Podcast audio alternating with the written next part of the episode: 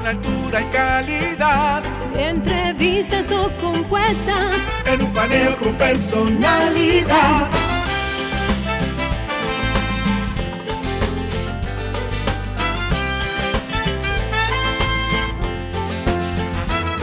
Un paneo con habilidad. Encuentro e interrogatorio. Un paneo con agilidad. Para lo importante y notorio. Un paneo Sin recreo. Un paneo sin abucheo. Un paneo. En su apogeo. Paneo, paneo, paneo.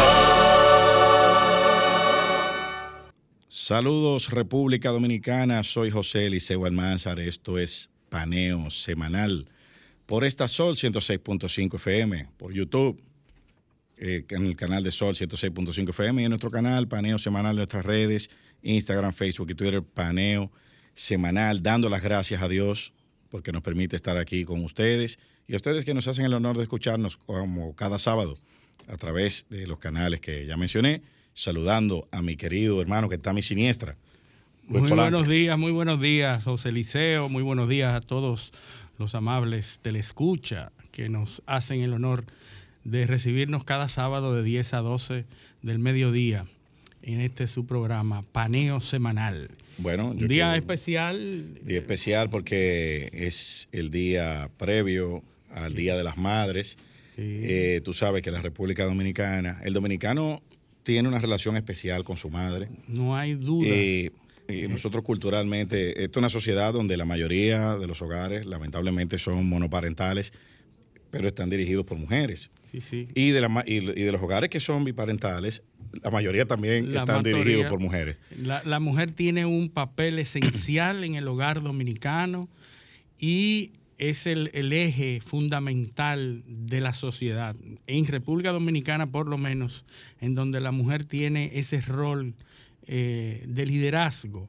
Incluso eh, la madre tiene sus hijos, eh, lo- se- es abandonada por, lo, por el hombre o, o se, o se deja del hombre y vuelve y crea otro hogar y vuelve y pasa lo mismo y Sí. entonces el eje denominador de la es la madre Eh, y todos agradecemos Pero- eh, eh, la labor de la madre Yo aprovecho para felicitar a todas las madres dominicanas. En especial, en, en mi caso particular, debo honrar a tres mujeres. Eh, la primera de ellas, mi esposa. Lógicamente, aquí vamos a- a aplicar la propiedad conmutativa, ¿no? El orden no importa. no importa el orden Pero tengo que mencionar a una primero. Bueno, menciono a mi esposa, que es la madre de mis hijos, claro que los ha criado con mucho amor, mucha devoción y mucha entrega.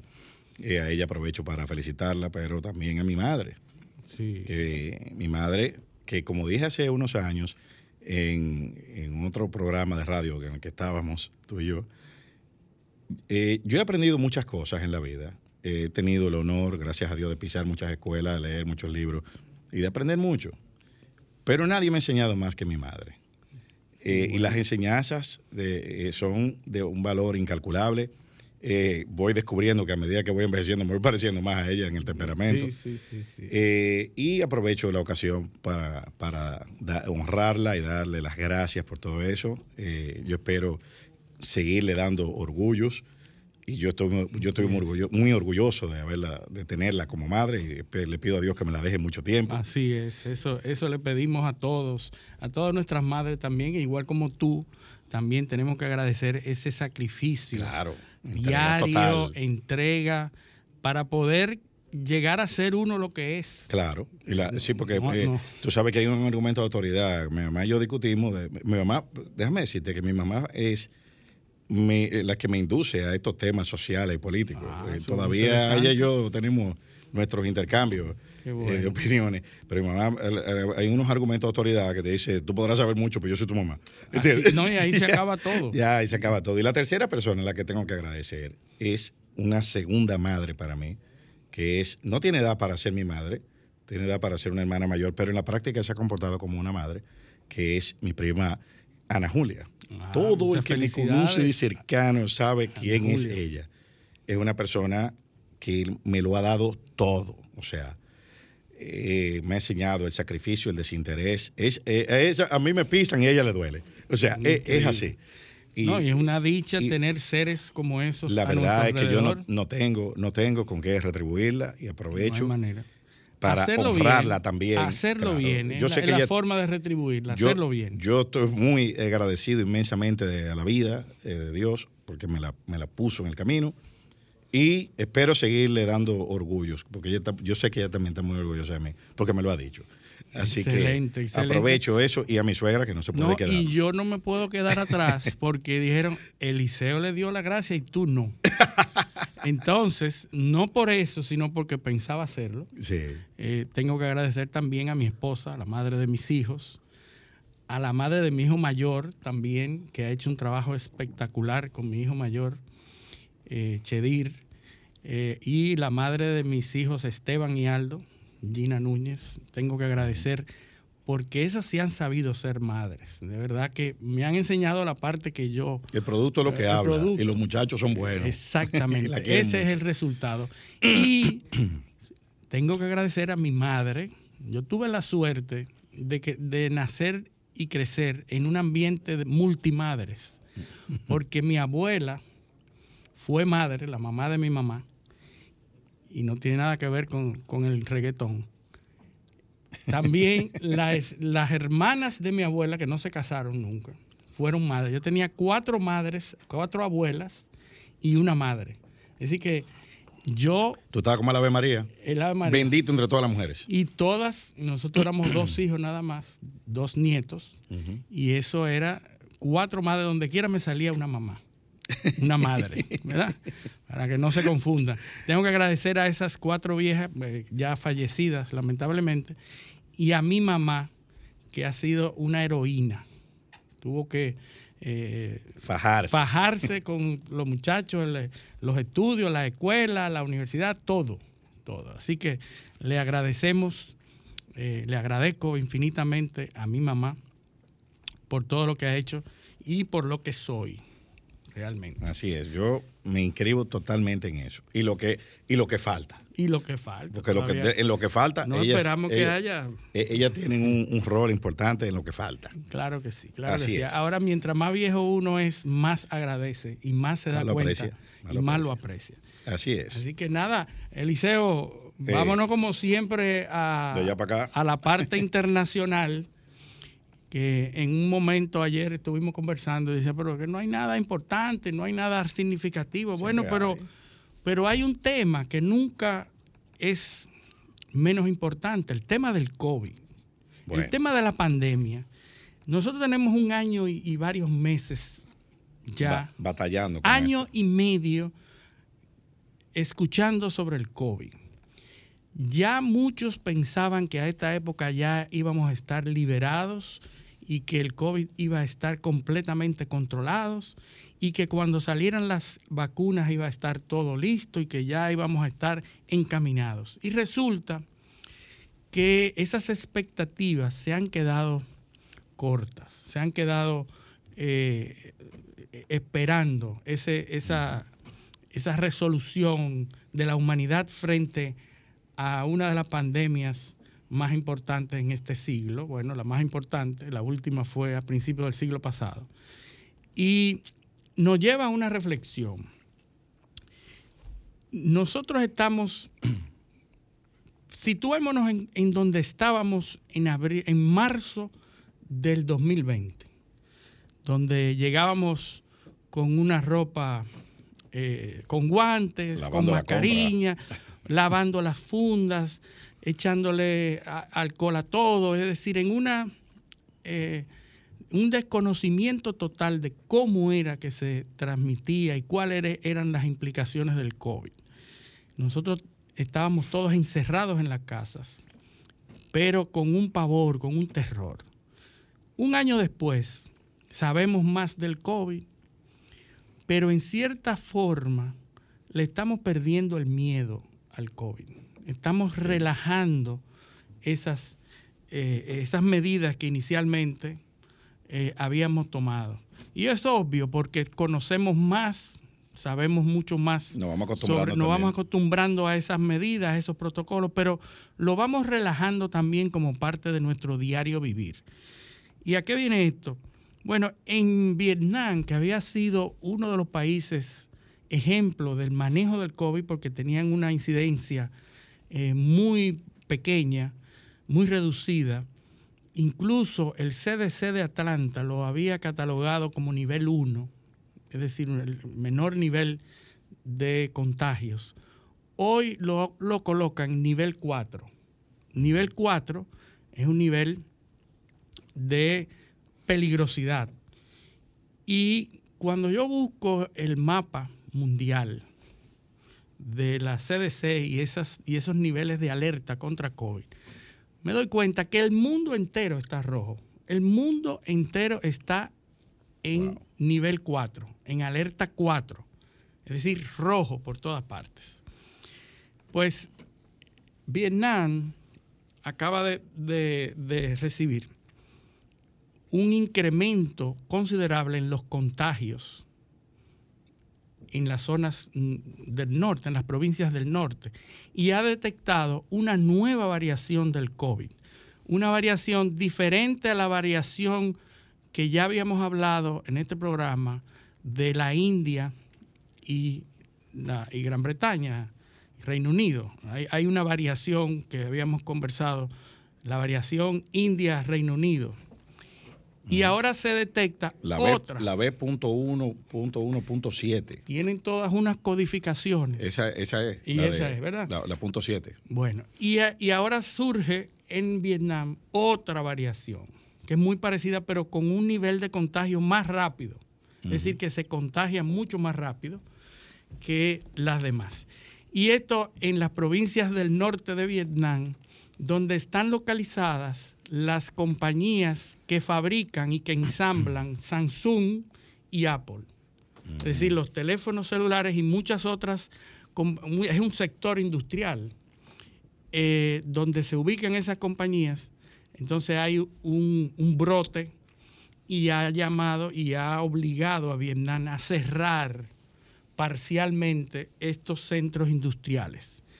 Lo que plantea eh, que es justo de esperar que estas producciones se aminoren, que la producción de ese tipo de tecnología, de teléfonos celulares y aparatos electrónicos, disminuya la producción.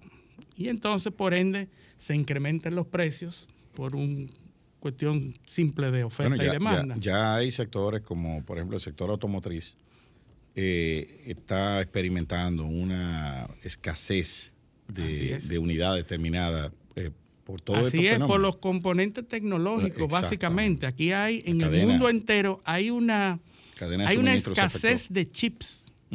Impresionante. Los fabricantes de computadoras que descansan su, su, su producción en componentes de chips que se ensamblan en Asia están eh, con el grito Porque también hubo una, un aumento inesperado en la demanda de equipos electrónicos. Eh, producto, del, encerramiento. Del, encierro y, en eh, el que se vieron los países, la mayoría de los países el año pasado. Así es. Y entonces el tema de, de, Vietnam nos hace pensar que tenemos que retomar de nuevo eh, en la India, gracias a Dios, bajaron un poco los contagios. Eh, llega a las cifras menores en seis semanas. En la India, recordemos que en la India... ¿Cuánto contagio? buenos días. Buenos días, nuestro querido hermano. En vez de 12 mil cada hora, ¿cuánto se están infectando? Como 8.700 más o menos. sí, porque como tú dices, baja un poco en el universo del país más poblado del mundo, eh, realmente, donde... Imagínate. Llegó a haber, eh, llegó a alcanzar cifra de 200 mil contagios diarios. Así es. No más, más José. Más, casi, 400 mil, 390 y tantos mil. Cada hora. sí, sí, sí. Más o menos. Sí, sí, 300 y tantos mil, casi 400 mil. Bueno, desde marzo los, los nuevos contagios bajaron por primera vez a mil diarios. O sea, por primera vez en seis ah, semanas, la India bajó la, cantidad de contagios a mil. Pero haciendo la misma cantidad de pruebas. Bueno, porque eh, lo que se habla. Tú sabes que el origen del COVID era hacerse la prueba, sino Sí, sí. No. Si no hay pruebas, no hay, no hay COVID. No hay pruebas. Muerto es lo que hay. Pero fíjate qué prueba- COVID no. interesante, y volviendo al plan, al, al- al mapa mundial que la CDC, que es el Centro de Enfermedades de Transmisión, de Contacto, de Infecciones, el Centro de Contacto de Infecciones de Atlanta, de los Estados Unidos, hace un mapa en donde están las alertas y las, los niveles de alerta por países. ¿verdad? Ya yo dije que todos los países están en rojo. Oye, ¿cuáles son los países que no están en rojo? Uganda, ¿verdad? Uganda, en África, cuya población está un 80% una población rural. Es decir, están O sea, hay que, ir, tribus- hay que ir a un campo de Uganda a ver si es verdad a que ver si no es verdad que tienen y como están separados, cada cual Sí. en familia, no hay Quizá comunicación, no hay comunicación en- entera. Entonces, ese no está en alerta 4, sino que está en alerta 3, en alerta 2. Sierra Leone no está en alerta 4. Es un encierro, hicieron un encierro eh, eh, temprano y no han abierto. Obviamente, las implicaciones económicas de estos países, el impacto económico es menor porque de todas maneras eh, el 40% de esa población vive por debajo de los niveles de pobreza mínima. Es decir, ya son pobres. Ya no importa que se encierren o no se encierren. No hay impacto a la economía de esos países. El otro país es Nigeria, que ahí también ejerció un encierro eh, temprano a la población, regímenes autoritarios que cierran y mandan a cerrar. Groenlandia tampoco está en alerta 4. Hay un encierro y hay una población muy poco densa, es decir, lo- lo- lo- el factor fundamental es la convivencia de grandes masas. En China tampoco La- está en 4 La densidad. la, en China hay un régimen autoritario y un control marcial. Es decir, ahí el que no se encierra y, se enci- y- y que, eh, que no acata las directrices del gobierno chino, pues le quedan muy pocas alternativas, ¿verdad? Eh, se, lo, se lo lamben. Sí. Entonces, China tampoco está en alerta 4. Lo, lo, lo, lo- lo evaporan como el libro de Orwell. Exactamente. Eh, el otro que no está en alerta 4 es Australia. Australia, 1984 se llama esa obra. 1984, sí. sí, sí, Orwell. Australia, Sí, un on person. Así no es. existe.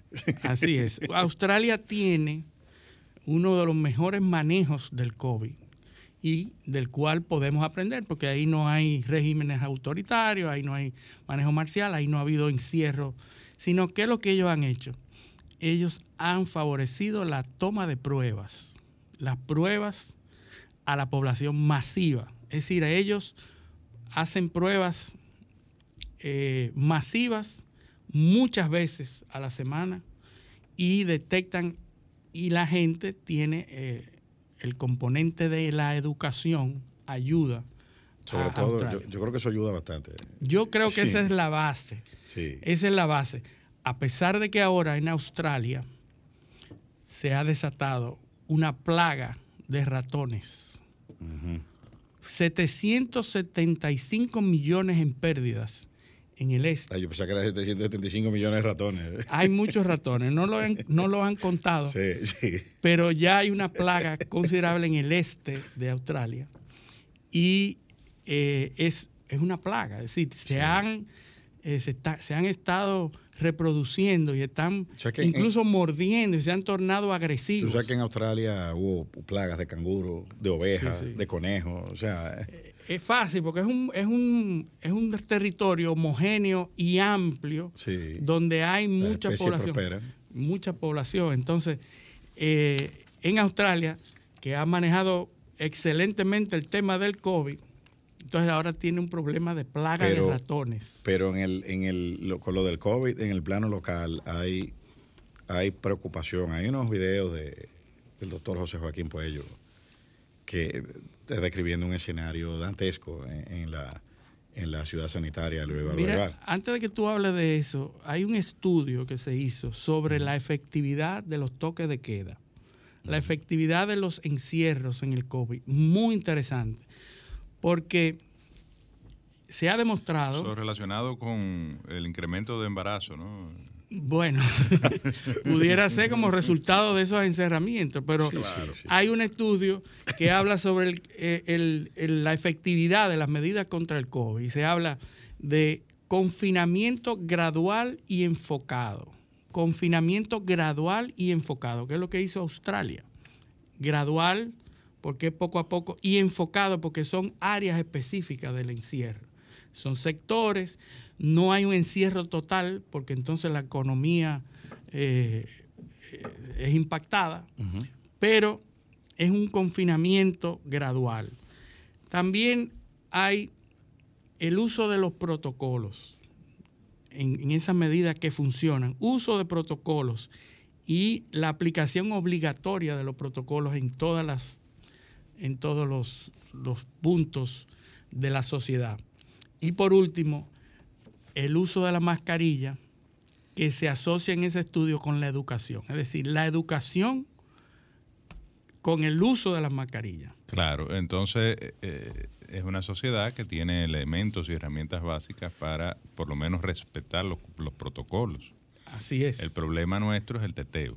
¿Existe el teteo en Australia? No creo que tengan eh, ese problema. Pero imagínate tú. No eh, creo el problema nuestro es que la gente se resiste al uso de las mascarillas. Eh, incluso tú ves esas, esas aglomeraciones, en sobre todo en los barrios, durante los fines de semana, donde la gente ¿verdad? está ociosa, descansando o, digamos, bueno, en esparcimiento sano. Es que también han de sido. sanidad a veces tiene poco. Es que han, eh, sido también despedidos de los trabajos. Despedidos de los trabajos y entonces el teteo se convierte en la única forma. No, porque se da los sábados y los domingos. No importa que tú tengas trabajo, estés eh, despedido. Realmente. Ustedes están, desactualizados. Es los siete días de la semana. Sí, los siete días. Pero yo te diría que en el caso de mi provincia eh, durante los fines de semana eso se, se incrementa. Se incrementa. Ni decir que en, los, en las zonas rurales la gente no prácticamente no, no existe el COVID. ignora totalmente las medidas de distanciamiento, ignora totalmente el uso de la mascarilla, eh, o mayoritariamente, digamos. Y en las zonas urbanas, sobre todo el municipio de cabecera, los domingos eso da, eso da grima o sea, la gente aglomerada, sin mascarilla, porque para beber alcohol, eh, para beber no se puede tener mascarilla. Fumando juca. Eh, fumando juca en negocios. Ante la mirada de las autoridades, que a veces hacen algunos operativos, pero básicamente eh, permiten que, esto se, se produzca. Y yo decía en el Congreso, el, en la sesión del miércoles que entendía que las medidas que se habían tomado en el caso de Santo Domingo, con un índice de positividad diaria ya eh, alrededor de 21%, en San Cristóbal eh, se tomaron, no se, no se han tomado medidas especiales como el Gran Santo Domingo, pero en la provincia que lidera el índice de positividad diaria con casi un 25%. Pero por lo menos Santo Domingo o, el Gran Santo Domingo y San Cristóbal fueron excluidas del reinicio de la, de la docencia presencial en la modalidad semipresencial. Sin embargo, la segunda provincia con más incidencia, que es San Juan de la Maguana, con, más de, con casi un 22% de positividad diaria, y Barahona siendo la cuarta, con casi un 21% de positividad diaria, pues en esta provincia no se han tomado ningún tipo de medida adicional.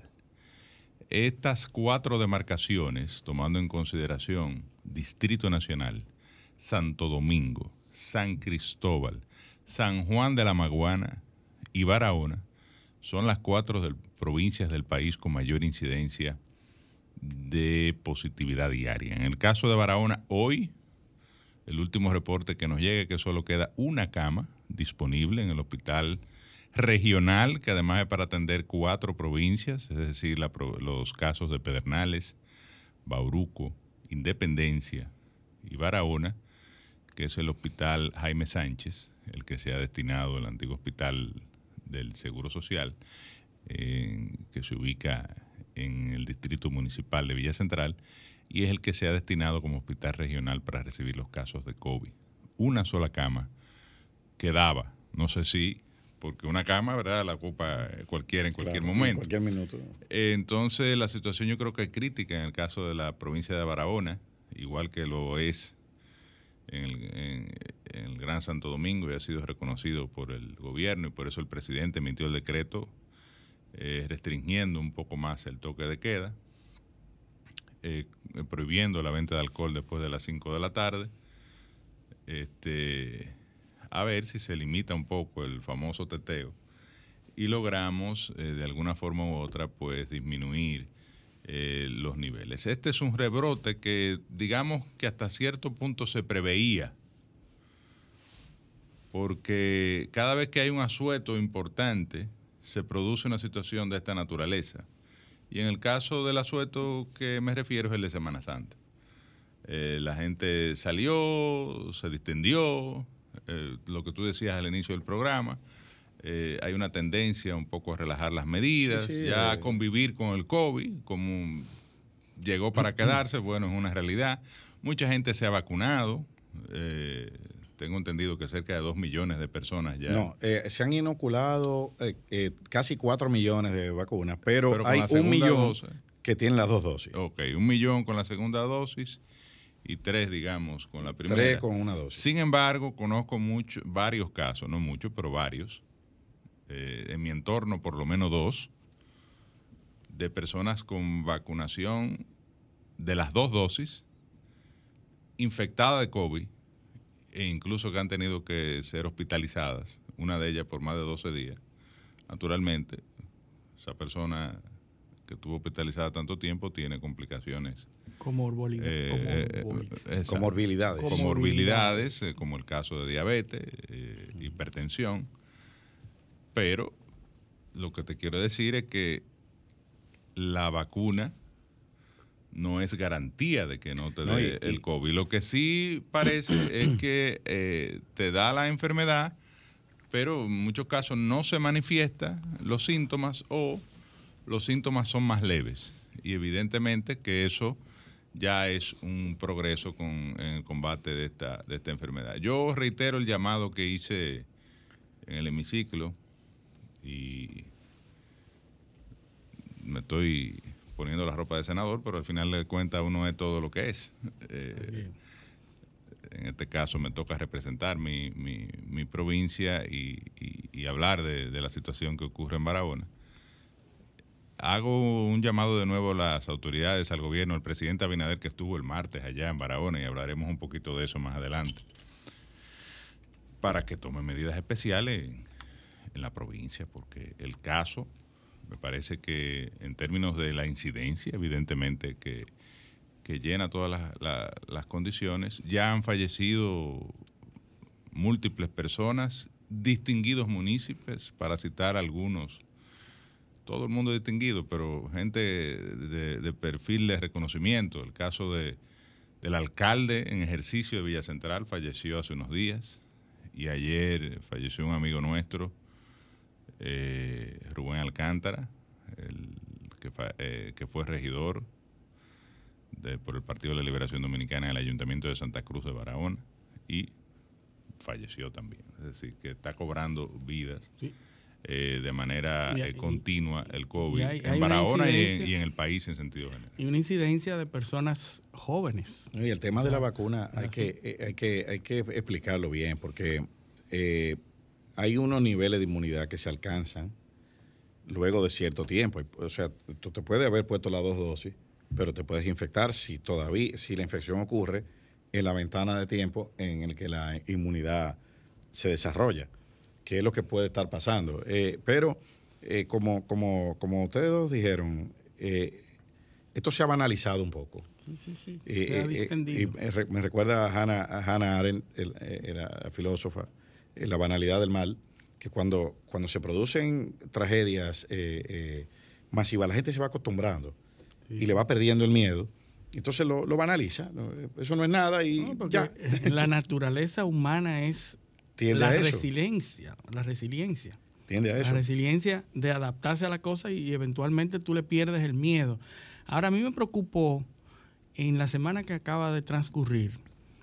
Yo escucho al mediodía varios programas y voy cambiando de emisora en la medida en que los temas eh, son de mi interés. Eh, eh, varios programas, específicamente cuatro programas, que hacen el programa escuchando a, las, a la gente que llama, a los radioyentes. Y los radioyentes participan en estos programas al mediodía, aquí en República Dominicana. Como uno va en la calle y hay muchos tapones, pues le da tiempo a oír mucho contenido de esos programas. ¿Y qué me preocupa a mí de esto? La cantidad de personas que llaman con una ignorancia rampante de lo que sucede y de lo que está pasando y de para qué sirven las vacunas y que si se vacuna o no se vacuna o que Aquí todavía hay gente que- pero dudando. pero dudando pero Pero mucha gente. pero mucha- muchas mucha gente. personas Aquí no, aquí todavía hay gente- profesionales aquí hay mucha gente Mucha profesionales inventando muchísimos o sea, disparates y propagando muchísimas teorías eh, con relación a la vacuna. de eh, cuestiones que tú lo- le dices, bueno, soy fulano está, el ingeniero, que sé cuánto, y yo soy perencero. Personas de todos los niveles sociales Que que, le- que hablan, No, y lo más grande, gente que llevaban a sus hijos, con varios hijos, Sí, a vacunarlo a vacunarlos sin preguntar de qué es que lo están vacunando. sí, Y- pero y, esas le cre- y creían en esa vacuna. ¿qué es lo que está Y se pasando? pusieron la viruela, eh, eh, que era una vacuna, que que es una, una es- marca es un el brazo. mecanismo. José, eh, es un mecanismo. Lo que estoy hablando es de, esta- de estos interactivos que participan en los programas. Es un mecanismo de diseminación de noticias equivocadas y De de fake news. y fake news.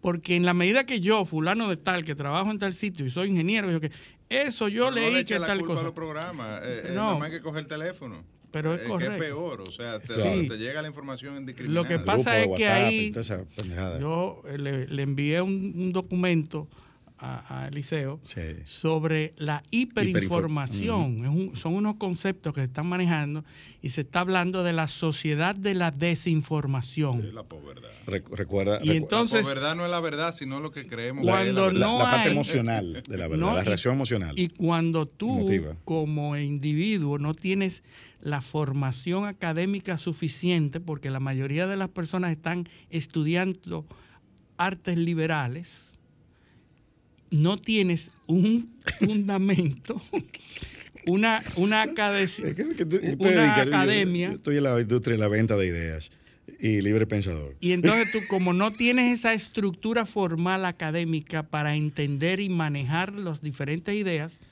pues tú lo que haces es que te conviertes en un reproductor, Una caja de resonancia. una caja de resonancia de, de estupideces. Sí, pero- Porque hay gente que llamó al programa, por ejemplo, este programa que yo estoy hablando, que ella es profesora y que ella en Zoom le hizo la prueba del imán en el brazo a sus alumnos Sí, el chip, del chip. del chip. Sí, el imán que nos está invadiendo, que una persona que se pone un pedacito de metal en, eh, donde lo vacunaron y se queda pegado. O sea, pero la sola, yo me lo puse en el otro brazo. la quedó. sola idea de que tú debes hacer esa prueba para los estudiantes te dice mucho de lo que de lo que estamos diseminando. Tú no, tú no- Mira, eh, es bueno decir lo siguiente. eh, yo le he estado dando mucho seguimiento a este tema. y el miércoles en la noche ya yo tenía la información de que el Ministerio de Salud Pública había enviado a Atlanta, al CDC, a eh, varias muestras para determinar cuáles son los virus, las ¿Cuáles son variantes las del variantes COVID-19 que están ya, ya circulando. la publicó. Y bueno, hoy se publica, se publicó la información de que hay dos variantes, aparte del, del- de la variante de Wuhan, eh, o, o el origen, el, el virus original, original. que es la B117, La variante inglesa. la de Reino Unido, que tiene un 50% de aumento en transmisión, es decir, se transmite más Más fácilmente. fácilmente. Ya el virus original era altamente agresivo, en Agresivo. términos de transmisión.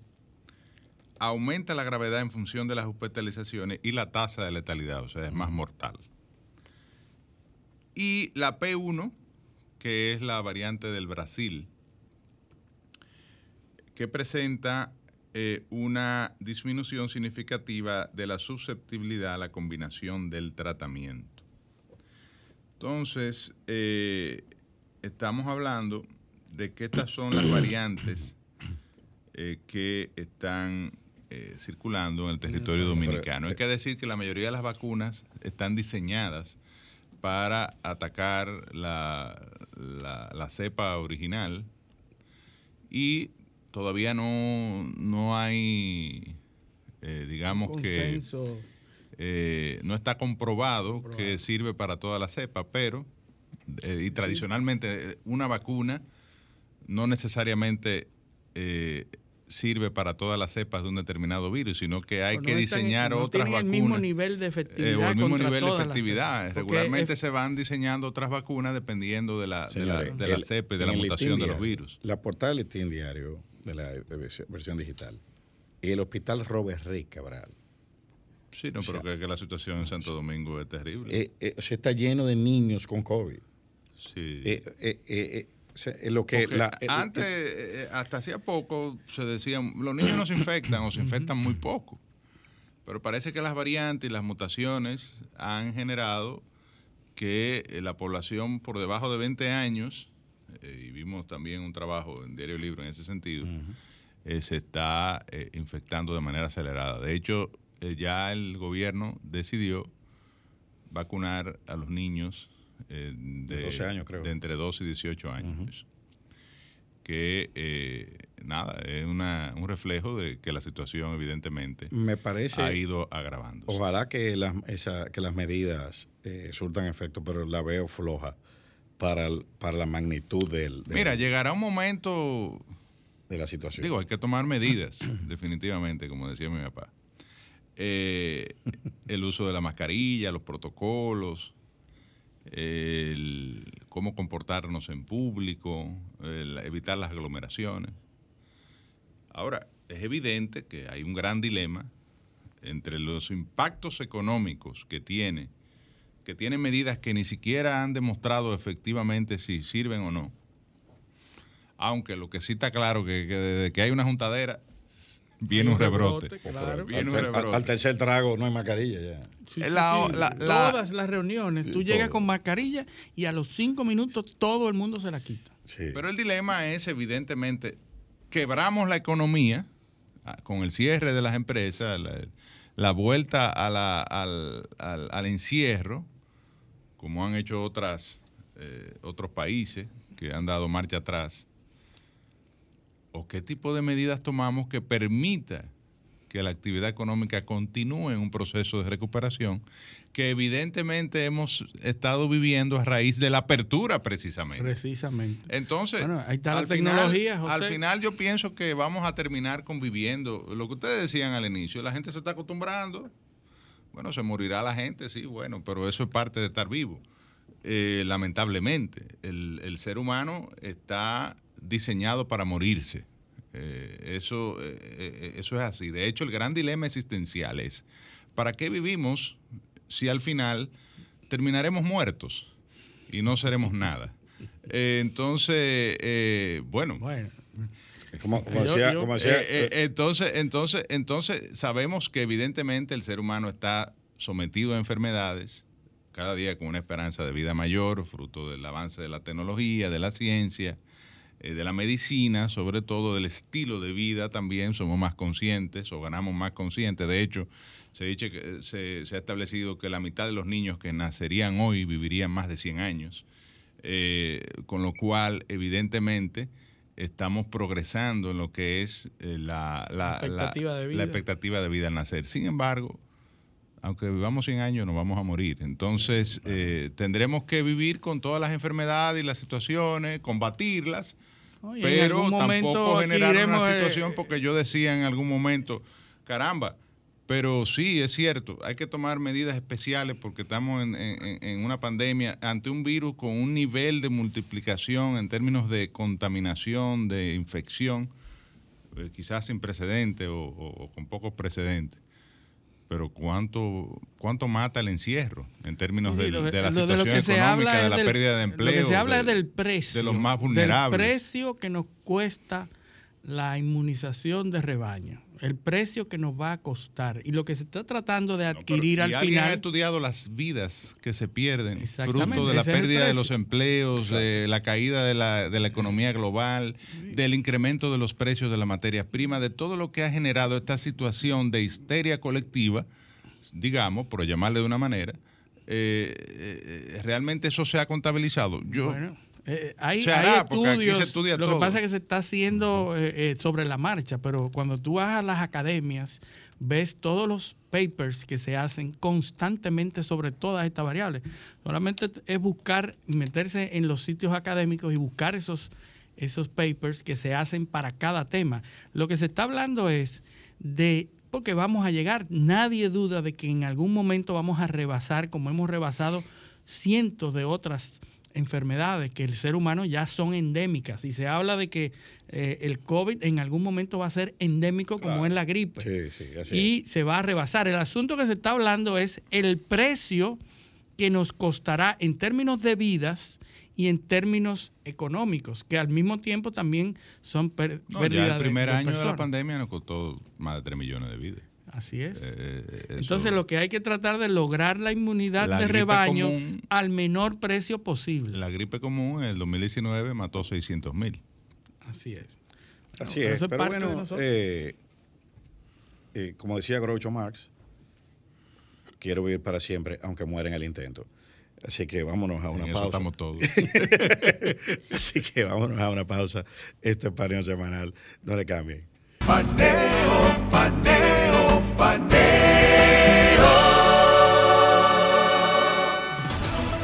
Sol 106.5, una estación del grupo RCC Miria. Sol 106.5 te ofrece la mejor variedad en programas interactivos durante todo el día. El contenido más completo está aquí.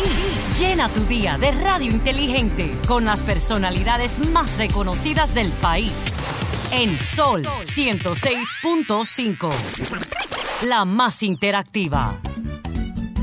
Soy de esta tierra caribe, alma que vive en un tambor cuerpo de mar y arena que recibe, bailando alegre el señor sol. Pedacito de isla azul y verde, donde cada corazón es un cantor. Terruño encantado que no pierde crecer y ser mejor. Gente gozando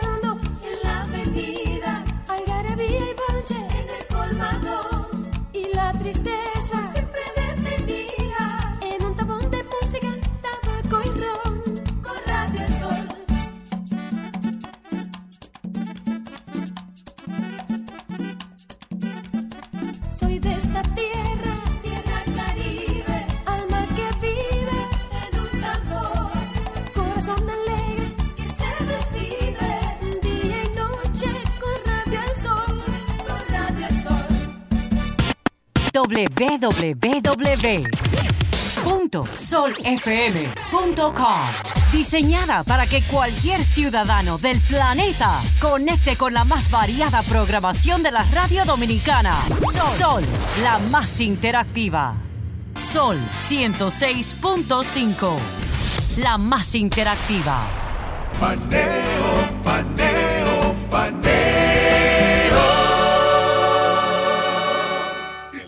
Seguimos, seguimos su espacio paneo semanal por esta Sol 106.5 FM. También estamos en YouTube, en el canal de Paneo Semanal y en el canal de Sol 106.5 en nuestras redes sociales, Instagram, Facebook y Twitter.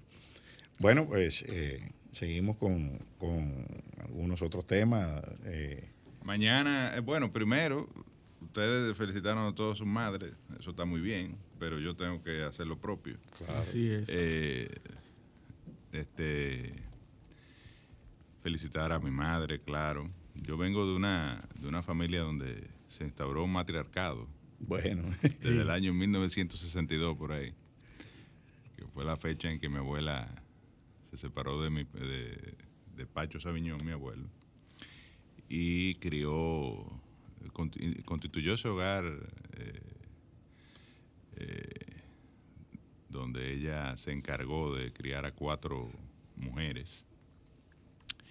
Y de alguna forma u otra yo, que fui el primogénito de, de mi madre, la mayor, pues evidentemente tuve cinco madres. Recuerdo esa terraza, esa terraza llena de, llena de señoras. Con toda la atención. Cinco madres del lado materno. Toda la atención puesta en el niño. En el José Manuel, exacto, no me le pongan la mano al niño. Exactamente. Entonces, bueno. Por el lado eh, paterno también, tú tienes mucha. Decía mi papá que yo vivía debajo de una falda de una mujer que yo eh, iba, a salir ah. medio virado. Pero no, este, felicitar a, las madres en su día.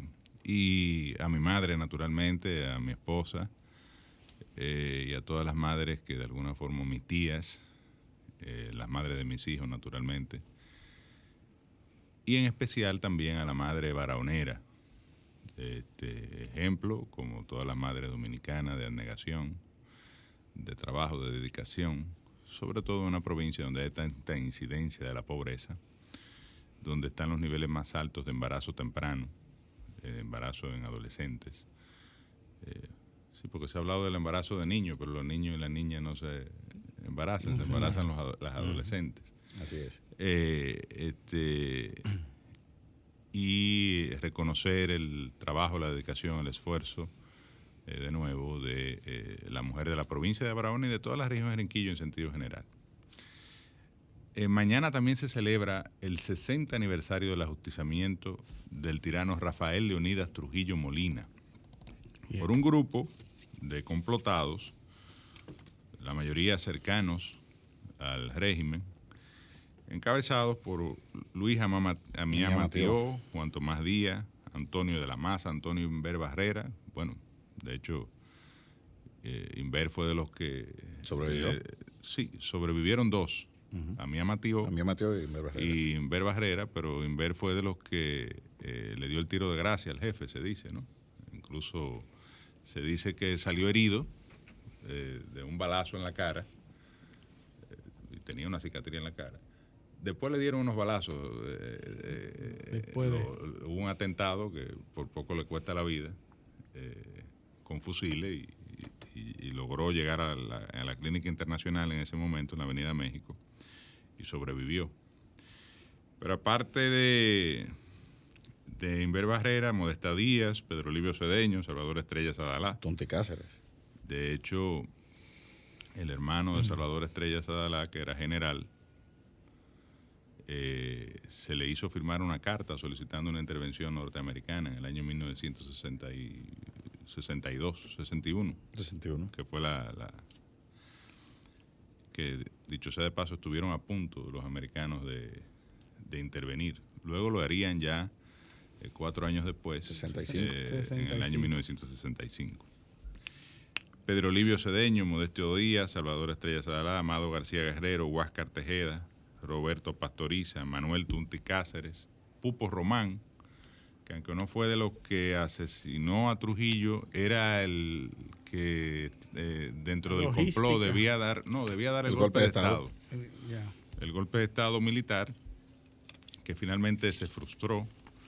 Él fue arrestado, eh, torturado y luego acribillado por Ramfis y, el grupo de amigos que lo mataron en San Isidro sin embargo, luego Ramfis, que estaba en Francia cuando murió, cuando mataron a, Trujillo, eh, fletó un avión y llegó aquí y, se dedicó a perseguir a los complotados, los mató a todos en la Hacienda María, luego de torturarlos. En noviembre del 61. Antes de salir del país al exilio, dejando el gobierno en manos de Balaguer.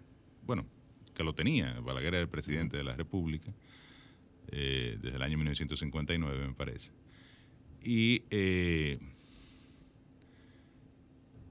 fueron todos asesinados salvo Antonio Inver Barrera y Amía Matío, que fueron los únicos sobrevivientes eh, de, este, de este magnicidio que se produjo el 30 de mayo del año 1961 en eh, la carretera hacia San Cristóbal. Autopista 30 de mayo. Ah, bueno, posteriormente bautizada Autopista 30 de mayo. El malecón, claro que no, hay gente que no lo, no lo sabe. El presidente de la República emitió un decreto a los fines de celebrar este día como el Día de la Libertad, cosa que ya se había hecho por ley en el año 1962 en el gobierno del Consejo de Estado. Eh, pero evidentemente eh, es loable y se reconoce la actitud del primer mandatario y del Estado en sentido general de eh, reconocer este, este día, reconocer a los héroes del 30 de mayo eh, y evidentemente eh, la libertad que se logró a raíz de este proceso. Digamos que Trujillo fue la última dictadura formal que tuvo la República Dominicana. Digo formal porque sí, sí, han habido. se dice que los 12 años de Balaguer también... no fueron una dictadura, fue una, dicen algunos que fue una dicta blanca, dicta blanda, o una demodura. Sí. bueno, decir que había muchos temores de, de, los Estados Unidos y por eso se, se movilizó todo el entramado militar en el Caribe, tres portaaviones, dos destructores se enviaron a Haití, eh, un portaavión a 40 millas náuticas de, la, de, Santo Domingo. Eh, se dispusieron cerca de 12.000 soldados que vendrían en la primera invasión. Y Bobby Kennedy, porque JFK, Jack, estaba en París en ese momento, Bobby Kennedy dirigió, eh, si se quiere, los aprestos para producir esa intervención que nunca se, llegó a dar. no había el pretexto, el temor era evidentemente que eh, la lucha entre las eh, reminiscencias del régimen de Trujillo generara un, un vacío de poder que permitiera que grupos comunistas eh, lograran el poder en Santo Domingo, apoyados evidentemente, sobre todo por el régimen castrista de Fidel Castro en, Cuba. y yo los invito a leer un artículo, no porque sea mi padre, pero yo creo que independientemente de la relación que él y yo tenemos, todo el mundo reconoce eh, su brillantez. Brillante, eh, eh, y asertivo, sí. En sus escritos y le recomiendo un artículo que publicó hoy en este sentido en Diario Libre sobre la, la, el magnicidio y las consecuencias internacionales que tuvo esta acción y sobre todo el papel de la CIA del Departamento de Estado de la Casa Blanca en el año 1961 y narrando los acontecimientos que pudieron dar origen a la segunda intervención norteamericana, que como dije al inicio y todos ustedes saben, pues se produjo ya cuatro años después, a raíz del golpe de Estado con Bush. Lo cierto es que a pesar de, de haber pasado 59 años ya del ajusticiamiento de Trujillo,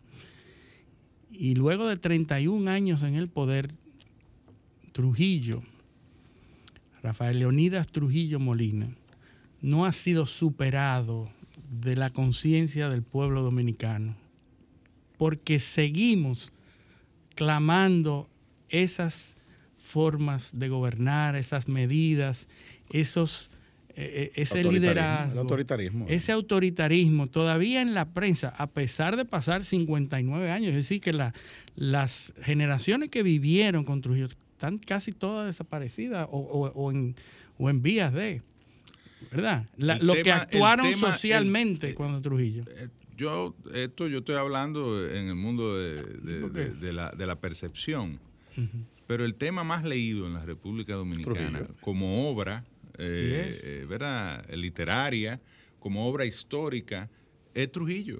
Eh, los 31 años de, la, tiranía de Trujillo y los elementos asociados, como el crimen de las hermanas Mirabal, eh, toda la, parafernalia del régimen, eh, la vida de Ramfis, este, las relaciones con Estados Unidos, las relaciones con España o con Franco. Nuestra relación con la autoridad está fundamentada la relación del ciudadano dominicano con la autoridad. no, con el poder. Con el poder, con, la autoridad también, porque el poder es relativo. Ahora, la autoridad. como un- una persona se dirige a una autoridad, a un miembro de la policía, un miembro de lo- los militares, cualquier ciudadano, esa relación que que tiene entender mucho que ver con Trujillo. Un régimen primero de 31 años, Trujillo de alguna forma moldeó eh, la conciencia nacional eh, a su imagen y semejanza. Pero José, los jóvenes Eh, las de las redes sociales están hablando, ven a ver, Trujillo, ven a ver. Está bien, o pero sea, no, no conocen eso es eh, la intríngula. Nunca han vivido en dictadura, eh, Repiten lo pero, pero fíjense cómo se ha perpetuado lo que esa han idea. oído probablemente de sus padres o De de, sus abuelos. eh, o de sus abuelos. Entonces, sí, ciertamente eh, se ha, se ha venido perpetuando. Pero Trujillo moldeó la conciencia nacional en torno a su imagen y semejanza, a sus intereses. Eh, además, eh, fue el constructor de las principales instituciones nacionales. Eh, las leyes más modernas que se aprobaron, la, la infraestructura eh, nacional, en el sentido de que evidentemente fue esto parte de una herencia que, que tuvo después de la primera intervención norteamericana, que duró hasta el año 1924 y que dejó diseñado gran parte de los planes eh, urbanísticos y de La infraestructura y- y del de Estado lo dejó eh, eh, armado la, nacional. Entonces, la intervención norteamericana. como todo en la vida, muchas sombras, eh, sobre todo el daño que se le hizo a, a- a- a- Bueno, eso es una herencia negativa, esa reminiscencia al autoritarismo, evidentemente, eh, pero también la violación de los derechos humanos, los Bueno, asesinatos, los políticos crímenes, actuales tampoco ayudan eh, mucho. la, la la- gente quiere. la- la violación de los derechos Volver fundamentales a la libre expresión, a la, a la- a la libertad de reunión, una serie de temas propios de un régimen de dictadura, el culto a la personalidad, este que pero no todo nunca nada es tan malo tan malo tan malo que, no, tenga, algo bueno. ni nada tan bueno tan bueno tan bueno que no tenga algo malo y Trujillo eh, o el régimen de Trujillo evidentemente también hizo Y tampoco- importantes importantes aportes Y tampoco es verdad que, que no tenía un respaldo en la población, porque ahora nadie era. por supuesto Eh, ¿Entiendes? Eh, O sea, aquí, un, Era país con este. un No, país como entonces, este- luego- Era un respaldo masivo, luego- los que lo adversaban eran muy poquitos. Eh. Luego las reminiscencias del Trujillato han gravitado sobre la vida política y han gobernado incluso este país durante gran parte de la era post- post-Trujillo. El caso más evidente es Balaguer. Balaguer y su equipo militar eh, de funcionarios. y la oligarquía eh, económica. Y la aquí. oligarquía económica, muchos de ellos creados, formados eh, en el entorno de- de- de- de- del régimen de Trujillo. Entonces, eh, no es extraño que todavía haya una importante eh, referencia al régimen, a las formas y evidentemente también eso en la idiosincrasia del dominicano, el culto al autoritarismo y, y a, las, eh, a los elementos eh, del poder, eh, pues se mantiene en gran parte del sentimiento esa relación, nacional. Esa relación sumisa ante el poder. Claro, claro. eh, es, Sí, es, el- una, la es un cultura fruto del gancho es fruto y de, de los eso. militares y, los, Sí, no- y las de- tarjetitas de los militares. No, la y que y que- y organización. que cuidado con Y este. la cultura del comandante. El comandante Sí, sí. en la calle, los estamentos, los, los cuerpos castrenses están moldeados todavía Y una pela en el Parque Independencia. hacia Ah, claro, ah, sí. Eso, lo- eso, Ah, Eso ese es lo que le falta, una buena pela en el Parque ese Independencia. fenómeno lo analizamos aquí. pero de está la- de la metido en el subconsciente de del la- dominicano. La, pela. la pela- No, pero eso es una reminiscencia autoritaria. es Claro. decir, Yo lo la agarro y le doy dos pelas en la calle para una que todo el mundo en lo la vea. calle. Y las soluciones dominicanas siempre implican muertos, muchos muertos. Eh, De eh, que maten cosa, de que maten 100, eso se arregla. Sí, eso es así. Pero eso son Eso cosas es que tenemos, cosas que, que tenemos que superar a propósito de mañana. Bueno, o sea, al Eh, final eh, somos lo que somos, estamos moldeados socialmente por nuestra historia y de alguna forma u otra, evidentemente siempre Una- aspiramos a ser una sociedad mucho mejor, a superar nuestros males y nuestras falencias, eh, pero también hay que entender que es parte de una cultura que se ha ido enquistando y superarla tomará su tiempo. Claro, Eh, es así, pero Luis y yo analizábamos, la- cuando hablábamos de la pela en Parque Independencia, que ahora la pela habrá que hacerla en streaming para la comunidad dominicana del exterior, que también está dando seguimiento a este tipo de cosas. Ese lo agarro yo, le doy una pela y lo transmito por YouTube. Eh, exactamente, una pela en YouTube. Eh, Eso es, una- esa es la versión moderna. Ya en una noticia importante de los productores de arroz, ¿no? Sí, hay una, un- esta semana hubo un tema Eh, Yo no entendí ese titular. ¿Qué es lo que es la bueno, semilla bronca? Bueno. Explícame. El ingeniero Junio Suárez, eh, presidente de la Asociación de Semilleristas de Arroz, Asosemilla, eh, denunció, alertó al Ministerio de Agricultura por la circulación de semilla bronca. Eh, él entiende que eso viola inclusive dos leyes. Hay dos leyes que prohíben la semilla bronca en el país. No me digas. Sí, la, la ley 231 y la ley 450 Pero la y semilla 106 bronca- y sus reglamentos. ¿Qué es lo que es la semilla Eso bronca? está diciendo eh, Junio Suárez, el presidente de la Asociación de Semilleristas de Arroz. Bueno, él dice que debe integrarse una comisión público-privada para controlar eh, la proliferación de la semilla bronca.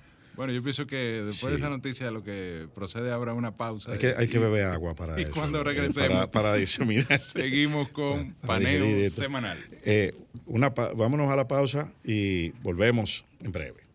Paneo, paneo, paneo. Sol 106.5, una estación del grupo RCC Miria. ¿Quieres sintonizar a Sol desde tu móvil? Descarga ahora la nueva app de Sol. Búscala en tu Google Play o App Store. Sol 106.5, también en tu dispositivo móvil. Somos la más interactiva. Sol 106.5 te ofrece la mejor variedad en programas interactivos durante todo el día. El contenido más completo está aquí. Llena tu día de radio inteligente con las personalidades más reconocidas del país.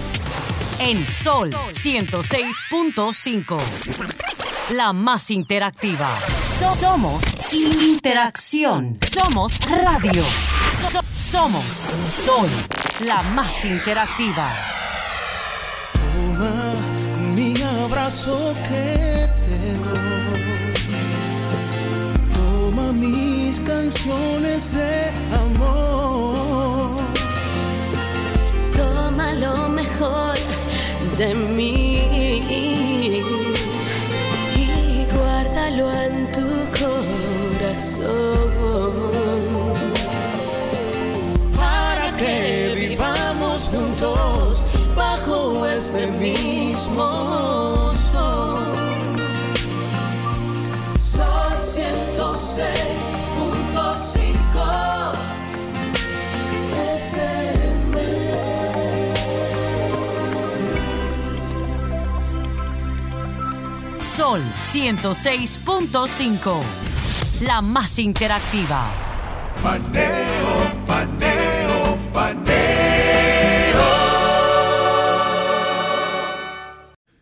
Seguimos ese espacio paneo semanal por esta Sol 106.5 FM.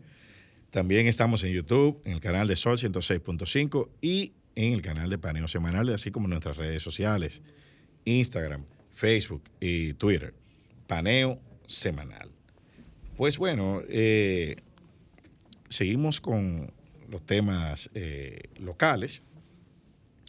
Eh, esta semana vimos eh, una, un escarceo que se produjo con unos temas en el aeropuerto Sí. eh, de unos eh, un, su- un supuesto sabotaje. Aquí se habló de todo. Y terminó en el robo de unos cables. Eh, ese fue Pero hay, hay una, una especie de confusión. Yo vi no sé cuatro- si es un sabotaje, no es robo. O sea, Bueno, si es robo, no es sabotaje. Una de dos. Lo que yo sí vi fueron cuatro versiones en 18 horas del mismo hecho. Así que eh, eso, eso es, eso eh, es una cuestión que eh, solo, una cuestión más macondiana totalmente. O sea que nosotros, la- aquí nosotros no esperamos que se investigue nada. Eh, eh, la- damos una versión y ya. Sí, sí. de- y no, y que metan preso, import- no importa. sí, no importa. O sea, hay que meter preso. Claro, claro, sin investigar. Y nada. Y, Después, eh, después se investiga cuando está preso. eh. sí. Pero mientras tanto tiene que haber alguien preso. No, si no meten preso, pues no hay, no, no, no está haciendo Sin bien. preso no hay proceso. No hay proceso, ni hay, Bueno. no se está haciendo nada. Bueno. Porque no se ha metido preso. Y una, una, un concepto que se está difundiendo mucho, de que le quiten los robados a los, No, tú sabes Que, que de- dice. que devuelvan los robados. ¿Tú que recuerdas que, devuelvan- tú recuerdas que eh, cuando entrevistamos a Eduardo Jorge aquí, él dijo que aquí no se escribe novela policíaca en el país, porque la gente matan uno en la mañana, en la noche todo el mundo sabe quién fue. Sí. Eh, eh, o si no, cuando hace un expediente, ahí falta gente. Sí. Aquí no falta gente o hay demasiado. Ese notaba, pero es la gente de su casa, ¿no? Eh, Y el, que, y el que denuncia algo dice, ¿por qué no lo denunció cuando eran gobierno? Ajá, por- exacto, no tiene moral. Sí, no tiene Sí, porque sea otra también, no, no importa. Pero bueno, eh, esa es nuestra sociedad eh, y, y ya tenemos, tenemos a nuestro invitado ya que está eh, en cabina. Sí, bueno, eh, déjame introducir a, Exacto. a nuestro invitado del día de hoy, como habíamos anunciado. Tenemos a Juan Ariel Jiménez, quien es economista, además con una férrea formación profesional. Fue pasado ministro de Economía, Planificación y, Y Desarrollo. Y además es miembro del Comité Político del Partido de la Liberación sabes, Dominicana, cosa que, Juan Ariel tiene, no. Juan Ariel tiene, que dice- compartimos. dicen que hay tres cosas que no se juntan en la vida, su- que su- no se juntan en la vida. Oye, juventud, experiencia y dinero. El- Yo no sé si él tiene dinero, dinero pero tiene juventud y experiencia. Pero estamos trabajando. que por, dinero, por dinero no te preocupes porque no hay.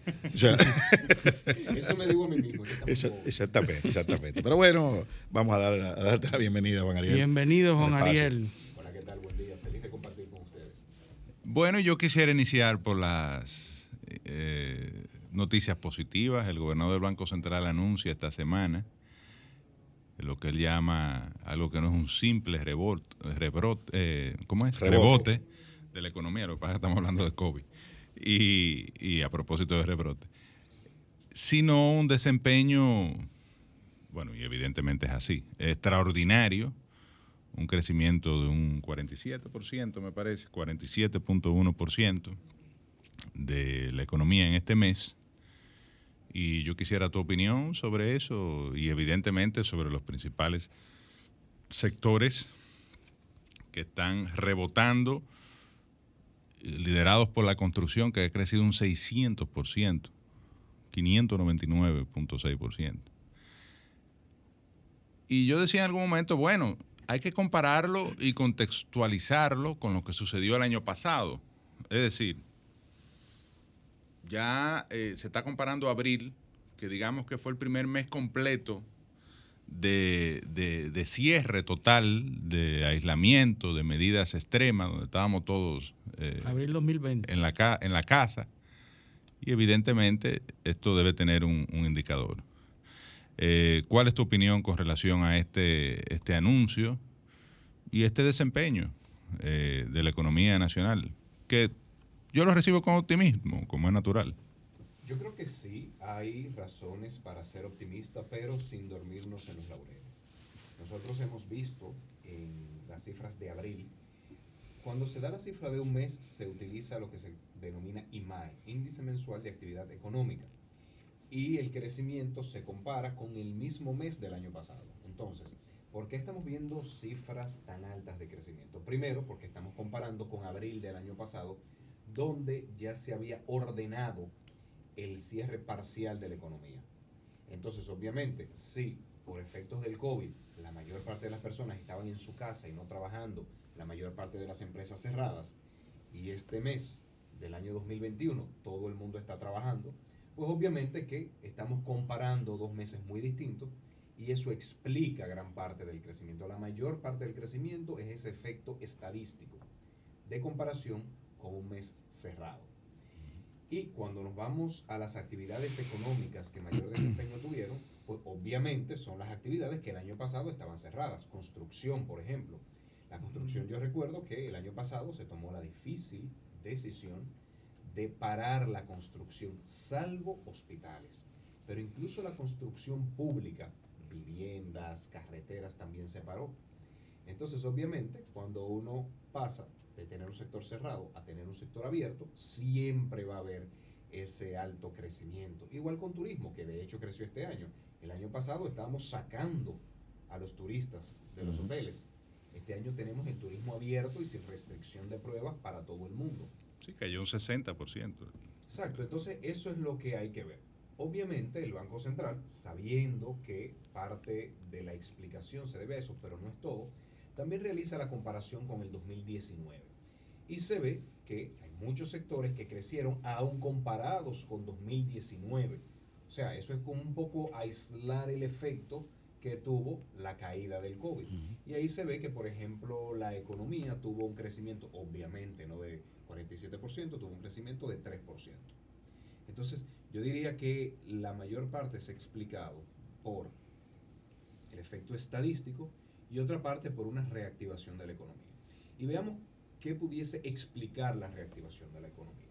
Sí, Primero porque nada- eh, antes de que tú continúes ahí, es importante decir lo siguiente. La economía decreció el año pasado 8.1%, me parece Todavía que... no se tienen las cifras exactas, pero anda por el 7 y el 8%.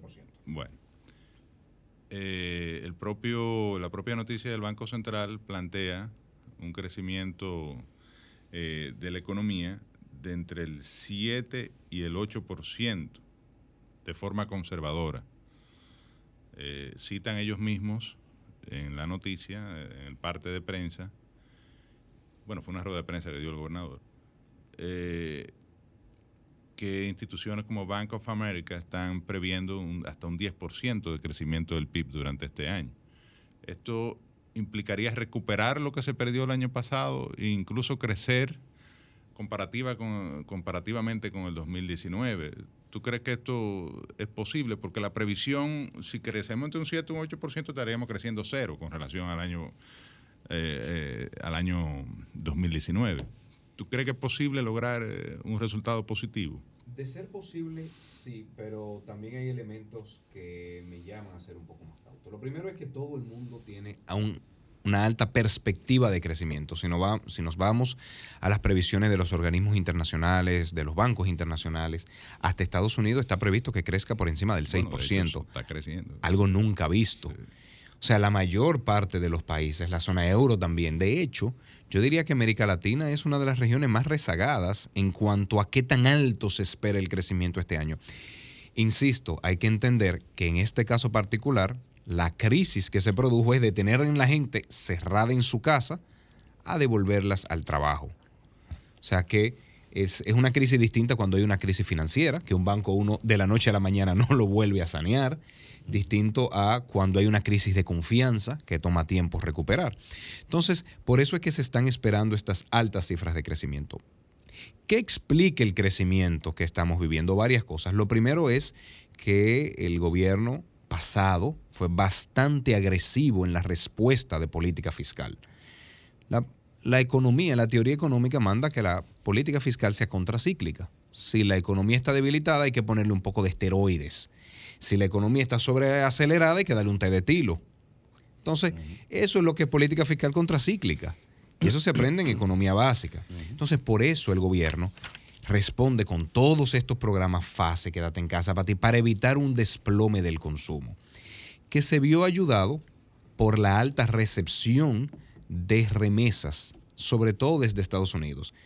¿Y qué ocurre ahí? Que una familia puede que no esté trabajando, pero está teniendo ayuda del gobierno, le están llegando dinero de remesa y eso mantiene sus niveles de consumo. No, el crecimiento de la remesa para eh, se prevé un, un incremento de un 60%, me parece. Sí, que también debe ser explicado por la política estadounidense. Casi 11 mil millones de remesas. Sí, se Cuando espera. lo normal eran cuatro, cerca de 4 mil millones. Ya, ya íbamos por 7 mil millones en Ah, los bueno. años pre-COVID, pero la verdad es que cuando uno ve que en Estados Unidos los famosos cheques que se le mandaban a la familia, se hizo, ojo, algo muy interesante, en Estados Unidos se le dio a todo el mundo. Aquí se hizo seleccionado, focalizado a los de mayor necesidad. En Estados Unidos, por más que sea el primer país del mundo, no tenían los sistemas de información que le permitieron la focalización que se dio en República Dominicana.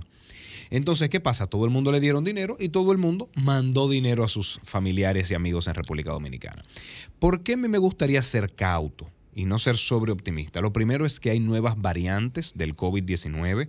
Hoy el Ministerio de Salud Pública admite lo que de hecho veníamos advirtiendo desde el pasado, de que ya las variantes estaban en el país. La cepa brasileña y la cepa eh, inglesa. ¿no? Inglesa. Entonces aquí están variante brasileña, P1, variante inglesa, está la variante de la India y eso es lo que ha cambiado la dinámica del virus y yo no descartaría de que el gobierno se vea obligado a, apretar nuevamente la economía para evitar el colapso total del sistema de salud. Aunque el gobierno ha dado muestra de que se resiste a eso.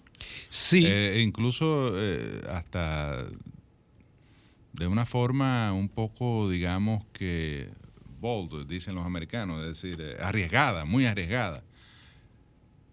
Eh, lo que yo decía ahorita, el caso de la docencia, el reinicio de las clases eh, presenciales, aunque sea en la semipresencialidad, en, a excepción de Santo Domingo y San Cristóbal, pero no me, pre- me pregunto por qué se toman medidas en- eh, especiales en Santo Domingo, eh, las anunciadas en el decreto, y no se toman en otras provincias como San Juan, que tiene San una tasa Pedro. San, eh, San Cristóbal, Barahona, que tiene 21% de tasa de positividad, diaria, el caso de Santiago, que también está, pero en la positividad diaria los que están liderando son Gran Santo Domingo, San Cristóbal, San Juan y Barahona, que están por encima todos del 20%. Entonces, eh, naturalmente, uno siente que hay una resistencia a tomar medidas que impacten o que afecten eh, el desempeño económico. Que tú me corregirás, y un poco con lo que tú estás diciendo y la, la política contracíclica que debe aplicar el gobierno, a mí me luce que el principal driver de esto es el- la iniciativa privada, porque el gobierno ha hecho algo que, o bueno, se ha dado una situación que a mí me parece totalmente eh, inexplicable. Con ¿no? inversión de capital. Eh, incluso contrario a- al modelo más básico de, Eh, lo que del keynesianismo, ¿no? de, de la reactivación económica, que es que el gobierno ha eh, tenido una subejecución de la cuenta de inversión de capital, me parece de más de un 60%. Así es. Entonces, Preocupante eso. eh, en ese contexto, uno diría, bueno, ¿podrá el sector privado seguir eh, motorizando el crecimiento solo, sin el impulso gubernamental, que es muy importante en este país? Eh, el gobierno tiene una incidencia muy importante en lo que es el, el- crecimiento del PIB. Y dos, podrá seguir el gobierno también resistiéndose a eh, tomar medidas que impacten a la economía cuando la situación sanitaria luce que se está deteriorando. Yo creo que hay que entender qué está manteniendo la economía a flote para poder hacer una correcta evaluación de riesgo. Yo decía que lo primero era la agresiva política fiscal que se tuvo, la llegada de las remesas, explicado a su vez por la política de Estados Unidos, también la política monetaria, que fue bastante agresiva en reducción de tasas Sí. de interés, en proveer liquidez. Pero eso se acaba. A eso voy. Todo se acaba. Lo primero es que ya el gobierno ha anunciado que a partir de abril desmonta casi la totalidad de los programas, salvo fase que vi que anunciaron lo van a mantener para el turismo. Pero como ustedes comprenderán, eso es una reducción al ingreso del hogar. Las remesas no podemos esperar que se mantengan así todo el tiempo. ¿Por qué? Porque Estados Unidos va a desmontar su programa de ayudas en el segundo semestre. O sea, está planificado para entre junio y septiembre desmontar esas ayudas y nosotros pudiéramos esperar que en esa misma medida las remesas vayan volviendo a su nivel pre-COVID, paulatinamente. Pero también el Banco Central no puede mantener todo el tiempo la política monetaria como la inyección de dinamismo. ¿Por qué? Porque ya está teniendo presiones inflacionarias. Entonces, cuando uno ve todos esos elementos, más el hecho de que el COVID-19 se está complicando, entonces yo creo que seamos optimistas pero sin dormirnos en los laureles, porque no es descabellado pensar que la economía nuevamente vuelva a languidecer ante el agotamiento de los recursos que fueron lo que previamente le dieron ese sustento y sobre todo por el desplome del gasto de capital, porque el gasto de capital tiene una particularidad. El gasto de capital es inversión en infraestructura, básicamente. Tiene una particularidad, motoriza la economía. Porque la construcción de una escuela, de un hospital o de una vivienda Lleva materiales, obreros, esos obreros contratistas. comen, ese movimiento de tierra Claro, que se produce, alquila claro. equipos, dinamiza toda la economía y preocupa mucho que se haya visto esta subejecución a pesar de tener los recursos y a pesar de tener aprobación congresual ¿A porque qué está se debe? estipulado. Porque eso es algo que Sí, yo no entiendo. Yo la verdad es que no lo entiendo. Me gustaría saber a qué se debe. Quizás hay, hay cosas que no sabemos. Pero está bien, que eh, tú que ¿Cuáles fuiste ministro la- de Economía y que eres un estudioso, y- y ¿qué tú crees que puede estar pasando? Porque eh, ve- la ejecución del gasto corriente, bien, eh, eh, la, eh, los ingresos tributarios por encima de, ¿Entiendes que de lo presupuestado. entiendes que es incompetencia de la por gestión? encima de lo presupuestado. Y el, la, el gasto de capital que además, caramba, o sea, y hay gente que sabe, o sea, eh, economista de primera, que, es una cosa debe ser. Yo que soy abogado me sé eso. Eh, de que si tú generas inversión de capital vas a motorizar crecimiento económico y sobre todo en este momento donde eso es lo que se necesita precisamente para drivear la economía, impulsar el crecimiento económico, retomar la senda del crecimiento y estabilizar la y, y hasta para eh, estabilizar la finanza pública. ¿Qué es lo que está pasando? Tema de ¿O gestión, qué- yo o qué- ¿Cuál es la- el guess? ¿Qué Yo, ser? diría, yo diría que, es, que hay retos de gestión. Obviamente ejecutar el gasto no es fácil. Hay muchos sistemas de control y de ejecución de las finanzas públicas que se implementaron a partir Pero del 2006. Pero eso no se sabía.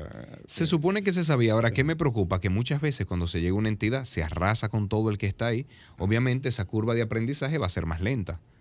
Todo el mundo No, cuando pero llega... que ahí tiene que haber una estrategia. Juan. No, pero, tiene eh, que haber algo que... debe, todo el mundo cuando llega de- debe, digamos, saber dialogar con los, con los funcionarios y los técnicos para poder mantener su actividad a flote. Pero si es una tabula rasa de todo el mundo se va, pues obviamente esa curva de aprendizaje que hay que aprender a gastar, pues puede que esté retrasando. Pero la verdad es que sorprende porque ya va casi por un año. No, eh, sí, y, y si tú calculas lo que se ha ejecutado en los primeros cuatro meses, que son 14 mil, creo, 15 mil millones, Cerca de 14 mil y debieron ejecutarse 46 mil millones de pesos. Son exactamente, lo tengo aquí abierto. Al 14 de mayo, el gasto de capital va en 18.322 millones, de 123.158 que se presupuestaron. Pero eh, eh, hay una, una partida, por ejemplo, en la partida de construcciones en proceso, de 30.479 millones, apenas se han ejecutado 2.412 millones de pesos. Son los números que ellos mismos están dando. Sí, claro. No son, eh, no es que esto, eh, lógicamente, reitero, es la información que ellos, que ellos proveen. Si a esto se le hace un análisis, probablemente esos números queden, eh, queden por debajo de lo que ellos están, están proyectando. Eh, entonces, eh, aquí hay un problema, obviamente, eh, de gestión.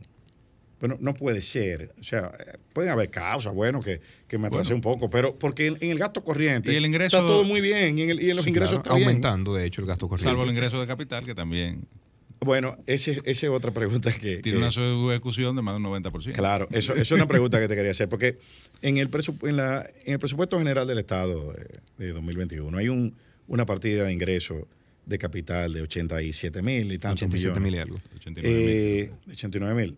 De activos, eh, provenía de activos no identificados en la ley, eh, del sector eléctrico. Pero nosotros, por lo menos, yo no sé si ustedes saben, pero yo, el público en general no sabe cómo es que van a hacer eso, cuáles son esos activos y si realmente lo van a hacer, porque ya estamos en junio y no hay una iniciativa legislativa, eso no se ha discutido en ningún lado. O sea, ¿de dónde es que va a venir eso? O si va a haber que reformular el presupuesto y simplemente sustituir esa fuente de ingresos. Quizás iniciar diferenciando que hay ingreso corriente e ingreso de capital. El ingreso claro. corriente es el que el gobierno recibe porque cada uno de nosotros paga impuestos, paga tasas, todo lo demás. El Que ingreso está por de encima capital, de lo presupuestado. Sí, claro. También porque se han adelantado una serie de impuestos. O sea, sabemos que las mineras, los bancos adelantaron impuestos. Y se hizo una renegociación de la, y se hizo de renegociación y por el tema de los De los ingresos que se de este tienen año, de, de por- pago de deuda. por la ley de revalorización, la amnistía. Entonces, tiene una serie de elementos, pero el gasto de capital es el que se refiere a la venta de activos. Y el presupuesto de este año establece mm, cerca de 89 mil millones de pesos en venta de activos. Desde que nosotros lo vimos el año pasado, advertimos que eso no es tan sencillo. Primero porque hay retos legales. Se debe obtener aprobación del Congreso para hacerlo. Para el Poder Ejecutivo poder hacer una venta de activos a particulares, necesita la aprobación del Congreso, porque es patrimonio público. Eso necesita llevarse a un proceso competitivo. No se le da a una persona, no se le asigna grado a grado a una persona. internacional, Exactamente. plazos. Pero además, ¿a qué precio se va a vender? Previo a vender un activo, el gobierno tiene que hacer una evaluación del valor de un activo. Entonces, ¿cómo tú, pones, cómo tú pones lo que tú vas a recibir si todavía tú no has hecho esa evaluación? a mí me sorprendió, la verdad. Y, sobre todo si no tengo la aprobación del Congreso. Exacto. Porque imaginémonos que el Congreso diga que no. El Congreso está facultado constitucionalmente para decir que no. Y O es un no. poder independiente del Estado. O que los activos no valgan eso. Entonces, a mí me pareció arriesgado haber sustentado el Sí, porque presupuesto. el valor así. al final lo da el mercado. Exacto. A lo mejor valen más. ¿Cómo a tú lo mejor sabes? valen menos. ¿Cómo tú sabes cuánto valen? Pues tú pones, pusiste un número, Bueno, 89 eh, mil, tantos estima, millones. Los valores se estiman, pero, pero al final el mercado que te dice finalmente Exacto. eh, cuál es el valor real y el ingreso eventualmente. Entonces, ¿cuál- ¿cuáles pudiesen ser las, las salidas? Porque evidentemente eso no se va a hacer este año por, por la- el desarrollo de los acontecimientos y por los No, pronunciamientos ya que se están haciendo. Por lo menos eso fue que, lo que yo escuché de parte del ministro de Energía y Minas, don Antonio Almonte, que se iba a constituir un fideicomiso, fideicomiso, claro. público en el caso de las plantas de Punta Catalina, que es el activo que uno piensa. Todo esto es un- un- un- una especulación, pero es el activo que uno pensaría que estaría sujeto a una operación de esa naturaleza, eh, que va a un fide- fideicomiso público eh, para su gestión que puede ser- pudiese ser finalmente vendido, no hay duda, o pudiese ser objeto de colocación de, de- de monetización de los futuros beneficios de la planta, no sé, o sea, se podrían hacer múltiples operaciones que tendrían que estar evidentemente que presupuestadas y, y con autorización del Congreso. Pero me luce que eso toma cierto tiempo y que depender de esos ingresos que no se tiene, digamos, ni siquiera bien calculado, que no se tiene aprobado por el Congreso, la verdad es que no sé cómo sustentar un presupuesto así. El tema de la deuda, ya que estamos hablando de presupuesto, eh, sale esta semana que ya la República Dominicana alcanzó un 70%, Rebasó el 70%. rebasó el 70% como porcentaje del PIB en términos de endeudamiento. Eh, creo que el gobierno de Danilo entregó a esta administración con un porcentaje de un 56%, si no me equivoco. Evidentemente, eh, la situación del año pasado obligó a este gobierno a colocar de manera rápida eh, 9 mil millones fueron más o menos Sí, ya, ya lleva entre 8 mil y 9 mil millones. de O sea, de, dólares. de- de agosto hacia aquí Exactamente. llevan 9 mil millones de dólares. 9 mil millones de dólares. Más o menos, sobre todo deuda externa. Eh, una buena proporción en bonos soberanos. Eh, hay otra deuda que se ha colocado, que se ha permitido colocar eh, con organismos internacionales, que es una deuda más barata. ¿Cuál es la situación en términos de, de la sostenibilidad de la deuda y qué pudiese implicar eso en el mediano, corto, mediano plazo? Y ahí vamos a lo que decía nuestro amigo Jaime Aristi, eh, que la medida como la reforma fiscal que se ha venido anunciando está como Margarita, la del rap de, de Freddy Boruga, que si va, que no va, que ella va, que no va. Entonces lo que parecía inminente, una reforma fiscal inminente, ahora parece que no es tan eh, necesaria. Entonces un poquito tu visión a raíz del tema del endeudamiento y lo que pudiésemos, lo que pudiese suceder. Claro que sí. Para marzo de 2021, el sector público consolidado, que incluye gobierno e incluye Banco Central, sector público no financiero y sector público financiero, tiene un total de deuda de 70.5%. Para poder compararlo, cuando Danilo entrega el mandato, ese nivel rondaba el 59.2%. Entonces, obviamente, se ha visto un aumento de más o menos 11.3% en ocho meses. Es un endeudamiento acelerado, que no quiere decir que sea malo y que no quiere decir que había otra forma de hacerlo. Que no haya sido necesario. Porque son dos cosas distintas. Yo dije recientemente, se tiene uno de los endeudamientos más acelerados de la historia. Eso no quiere decir, yo estoy simplemente describiendo un número que en ocho meses nunca se había visto esa acumulación de deuda. Ahora, Sin embargo, parece que hubo también errores. eh, Por ejemplo, el año pasado se colocó más deuda de la que era necesaria. eh, y Sí, a eso voy. Evidentemente, eso, generó un costo A para la economía en el tiempo, ¿no? Una Porque eventualmente esa deuda se iba a colocar, pero si tú la colocabas más tarde, pagaba menos intereses. Y, y- y se anunció con bombos y platillos un déficit eh, con relación al PIB, mucho, eh, no mucho menor, pero de 7 punto algo en vez de 9. 7.7 en vez de 9 punto algo, sí. Y en gran medida tuvo que ver con esa situación. Entonces, a Eh, eso fue decía. una baja eje- ejecución. Claro, entonces a eso iba. Una cosa es ver el número en frío y el número en frío se ve muy alto. Ahora, vamos a, a auscultar esa realidad.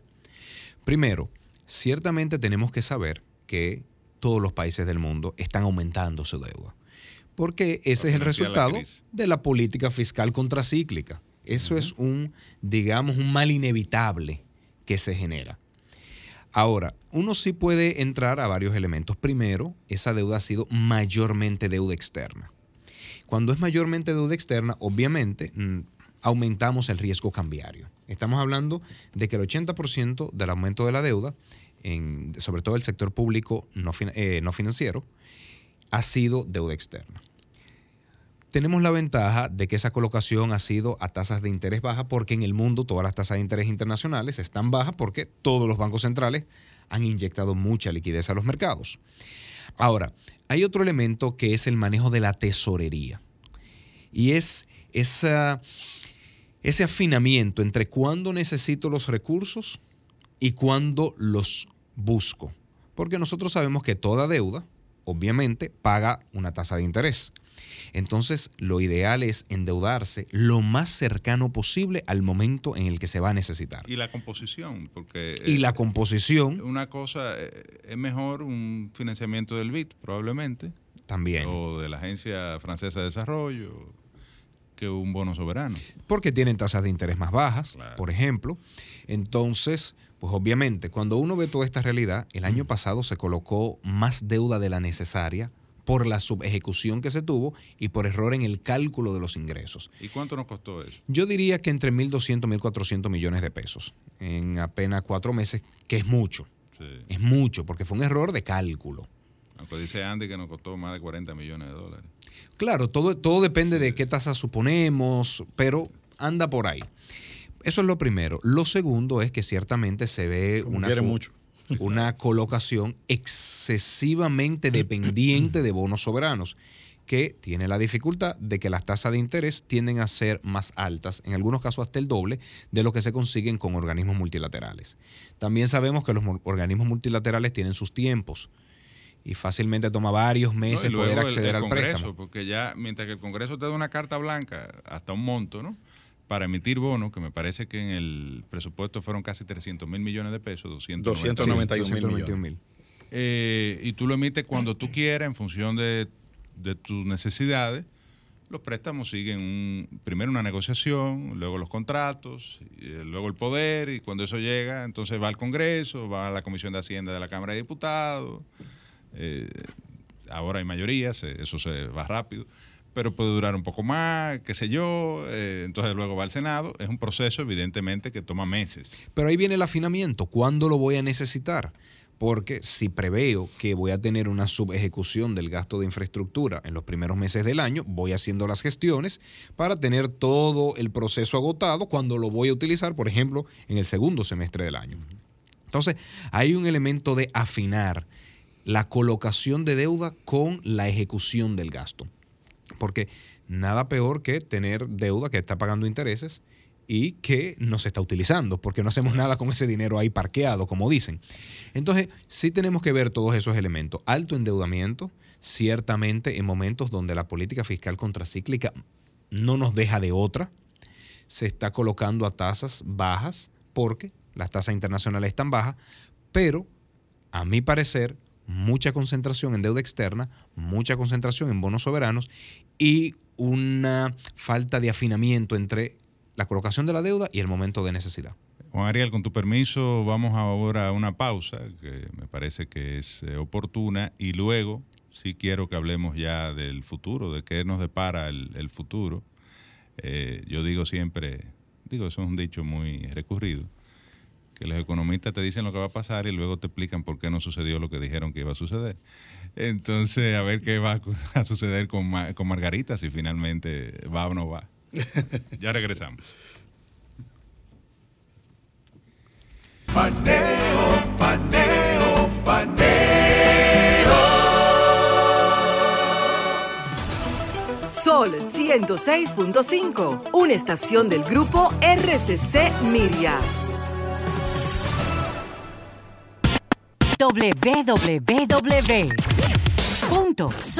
www.solfm.com Diseñada para que cualquier ciudadano del planeta conecte con la más variada programación de la radio dominicana. Sol, la más interactiva. So- somos interacción. Somos radio. So- somos Sol, la más interactiva. Sol 106.5 te ofrece la mejor variedad en programas interactivos durante todo el día. El contenido más completo está aquí.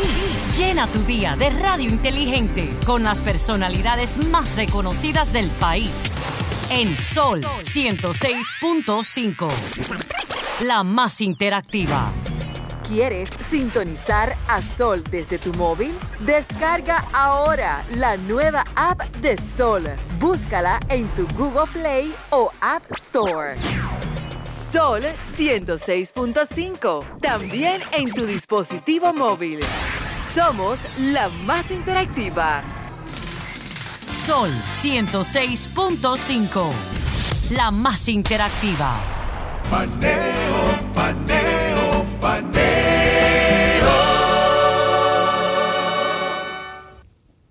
Continuamos en paneo semanal por esta Sol 106.5 FM. También en YouTube, en el canal de Sol 106.5, nuestro canal Paneo Semanal, así como nuestras redes, Facebook, Instagram y Twitter. Seguimos con otro invitado, Sí. Juan Ariel Jiménez. Juan Ariel, eh, yo he estado oyendo y, y estoy aprendiendo porque no soy economista, ustedes dominan el tema mucho mejor que yo, pero no, todos estos déficits que se están produciendo y todo estos, toda esta deuda que está incrementando, se, se puede justificar por los- el, tiempo de la pandemia. Estamos en pandemia y es difícil eh, analizar eh, cuánto debió haber sido, porque es una situación nueva. En una pandemia no hay nada parecido en el último siglo. Por lo tanto, cualquier, cualquier mala ejecución o cualquier resultado negativo eh, de, de la deuda pudiera atribuirse a la pandemia. Y ahí llega la parte no definida que no podemos cargarle el dado al gobierno porque estamos en una situación inusual que es la pandemia. Pero parece ser que otros países están promoviendo el incremento de la deuda como solución a- al, al enfrentamiento de la pandemia. Por ejemplo, eh, Biden está en estos momentos preparando el presupuesto, un presupuesto récord de 6 trillones de dólares y con un déficit previsto de 1.8 trillones de dólares, Pero- incrementado. Pero con aumento de los impuestos corporativos. Pero claro, pero el, el asunto es, eh, con las medidas restrictivas y todo, el asunto es que Biden dice, el dinero está barato, vamos a gastarlo. Eso, eso es lo que dijo en la última intervención. Es decir, olvídense del déficit, denle para adelante, vamos a, a- a- a- A reactivar la a economía. reactivar la Ujú. economía y nos olvidamos del déficit. Hasta que venga el sobrecalentamiento. Y después viene lo que, lo que vendrá. Pero bueno, guardando las distancias, Biden tiene la capacidad de imprimir dólares. Y él, él tiene una maquinita donde puede imprimir los dólares. Nosotros no tenemos... referencia a la economía No. global. Correcto. Entonces, parece ser que la tendencia a enfrentar la pandemia y los problemas que ella ocasionó está en el incremento del déficit y eh, el- el- la distribución de, de- de- de dinero para que, se, para que se ejecute. Es decir, que la preocupación de que estamos aumentando nuestra deuda no debiera ser Lo que pasa es que la deuda hay que pagarla, Luis. Bueno, en algún momento. Hay que darle sostenibilidad. Pero- ¿Tú, tienes- ¿Tú sabes cuánto está el ingreso tributario pronosticado para este año? En 12.4% del PIB. Bueno, ahí vendrá ¿Entiendes? Margarita, ¿verdad? Sí. Bueno, esa es la Pasa que, a ver, yo desde el inicio, estaba todavía yo en el gobierno, he dicho política fiscal contracíclica. Lo he dicho estando en el gobierno y lo he dicho ahora que estoy en la oposición. Eso manda la teoría económica. Y eso es necesario sobre todo porque una política fiscal contracíclica ahora mismo apunta a dos cosas. Fortalecer el sistema de salud, gastar mucho en salud, pruebas, hospitales, camas, incentivo a los médicos, todo lo demás. Y sostener a las familias en ese ingreso mínimo que permite el consumo privado.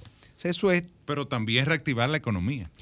Y eso en sí reactiva la economía, porque ese, digamos, gasto en salud se va a consumo, se va a inversión y esas ayudas a la familia se va a consumo Hay que gastar en infraestructura. Ah, y eso obviamente implica déficit y el déficit implica aumento de la deuda. Eso para todos los países del mundo. Ahora, dicen popularmente, el diablo está en los detalles. Si nosotros nos fijamos en la propuesta del plan Biden, tiene un componente extremadamente agresivo en infraestructura. Claro. Biden lo que ha dicho es, Es puro. Estados Unidos tiene un déficit de infraestructura que se viene generando desde hace décadas. O sea, Sí, pero más bien el, objeto no es cubrir el déficit, sino reactivar la economía. pero, pero a eso es que voy, pero, pero a, a eso es que voy. Miren, miren el razonamiento del equipo económico de Biden, que por cierto a mí me parece uno de los mejores equipos económicos que se ha visto en la historia, bueno, en la historia reciente de los Estados Unidos.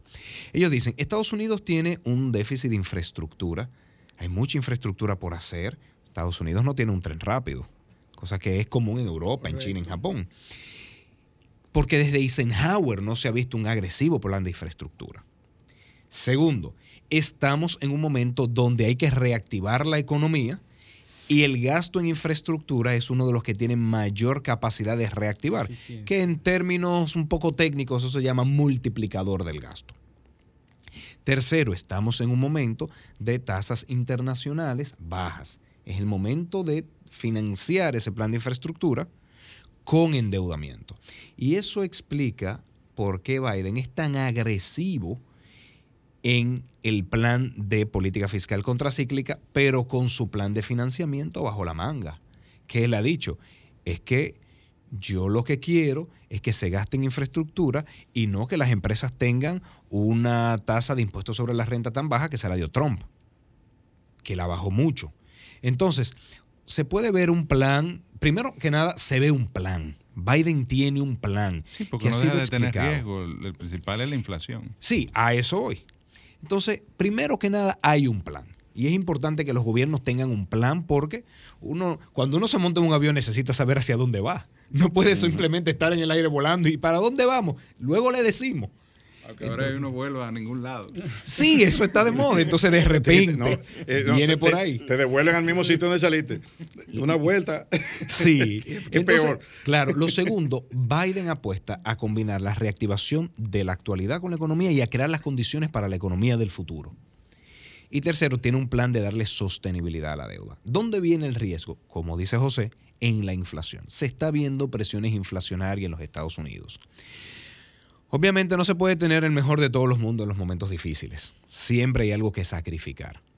Y se espera que eventualmente para finales de este año o para inicios del año que viene la política monetaria vuelva a ser un poco más eh, agresiva, restrictiva, para controlar la presión inflacionaria, sabiendo que se va a permitir un poco más de inflación en este año. Sí, porque la Eso- inflación genera pérdida de competitividad de la economía, caída del, del valor del dólar, eh, caída de las exportaciones, impacto, de los ingresos reales. Exacto, impacto en la, en la actividad económica. Es todo un, Y a- a eh, eso- un círculo a- vicioso. A, a eso iba precisamente. O porque, virtuoso.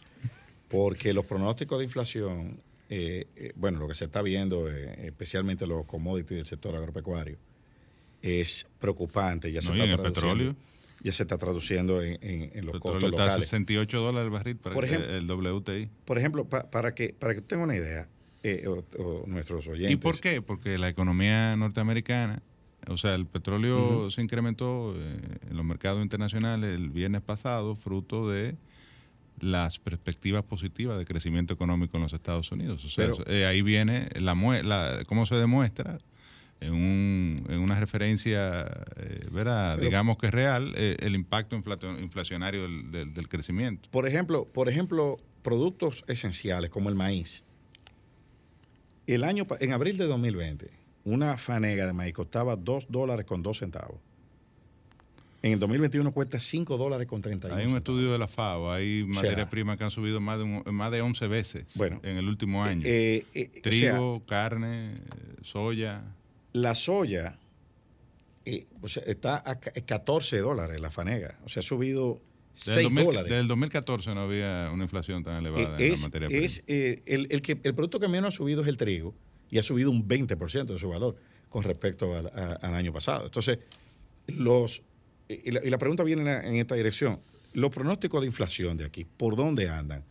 Y si están tomando en cuenta todas estas cosas que al parecer no se van a corregir en el corto plazo, por lo menos este año, en los Estados Unidos.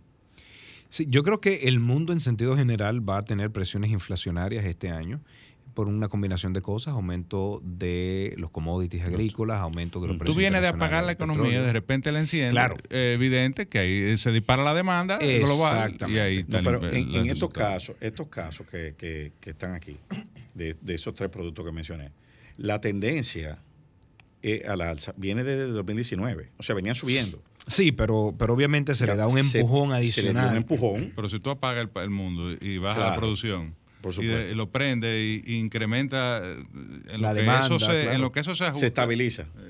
Y sobre todo porque la política monetaria en todo el mundo ha sido muy expansiva. Y cuando la política monetaria es expansiva, esperemos que van a aumentar La- los precios, la- la Unión Europea commodities, tiene- oro. La Unión Europea tiene un paquete de los fondos Next Generation, que es lo que está haciendo los Estados Unidos, 750 mil millones de, de Ahora, euros. yo quiero, y escúchame que haga esta Se corte. pero faltan 10 minutos de programa más o menos. Y yo quiero volver a Ciudad Que ya va, Gótica. que va. y saber qué es lo que va a pasar con Margarita. Es decir, ¿es necesaria una reforma fiscal? Yo pienso que sí. eh, Evidentemente siempre está la discusión. Eh, primero, eh, ha sido algo que se ha retardado en el tiempo. Es uno de los pactos que está pendiente todavía, desde el año 2012, que fue que se eh, promulgó la Estrategia Nacional de Desarrollo. La presión tributaria es baja, relativamente, en la República Dominicana. Y evidentemente nunca hay un escenario ideal ni una coyuntura apropiada para una reforma eh, Todo el mundo tributaria. sabe que va, el problema Entonces, es cuándo. Yo te diría, es necesaria. tipo de reforma Es fiscal? necesaria, ¿qué tan necesaria es? Porque en principio parece inminente y luego resulta que parece que se puede esperar un poco más. Dos, eh, ¿cuál es la magnitud de la reforma que necesitamos? Y tres, ¿qué debe abarcar eh, del lado de los ingresos y del lado del gasto? ¿Y cuáles serían, de alguna forma u otra, los sectores más afectados? los ya hay sectores que se han ido adelantando al anuncio de que, o al planteamiento de lo que se anda buscando es reducir exenciones.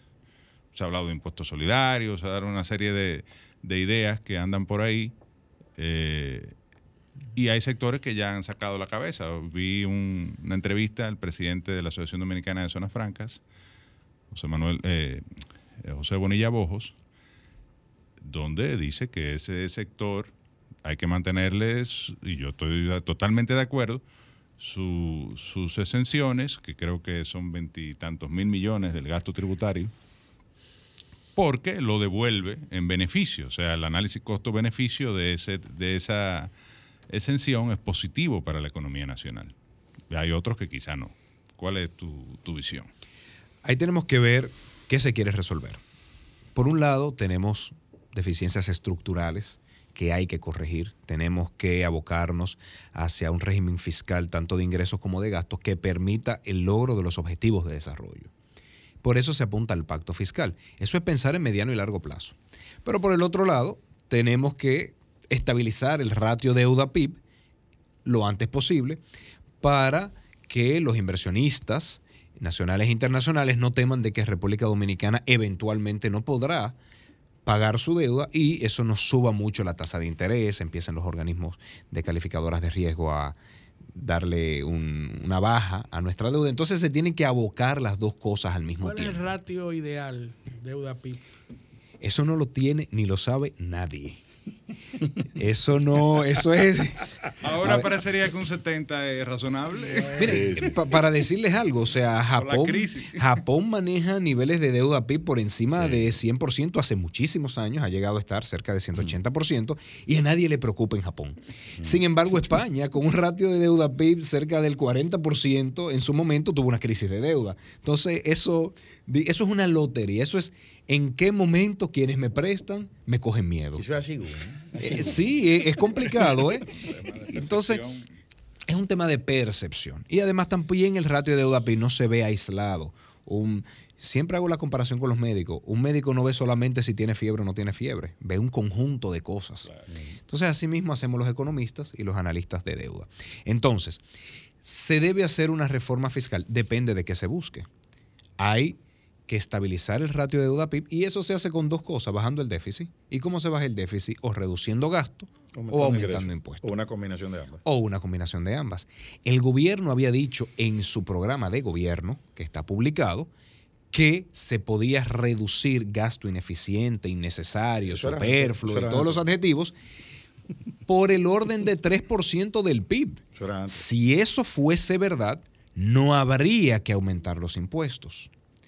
Si se establece y se admite que no, que no teníamos la información, no entendíamos bien, lo que sea, bueno, pues entonces habrá que Nos discutir. encontramos un estado más grande del que pensábamos. Bueno, pues ya, ya el ministro Paliza dijo que, que esto era más grande que lo que nosotros creíamos cuando llegó. Entonces, ya se hará un mea culpa de si la afirmación que hice y escribí fue cierta o no.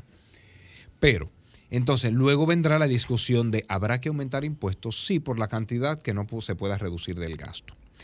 ¿Cómo se aumentan los ingresos? No se puede pensar que vamos a estar todo el tiempo vendiendo activos. Ni se puede pensar que vamos a estar todo el tiempo adelantando pagos de las mineras, del sector financiero y todo lo demás.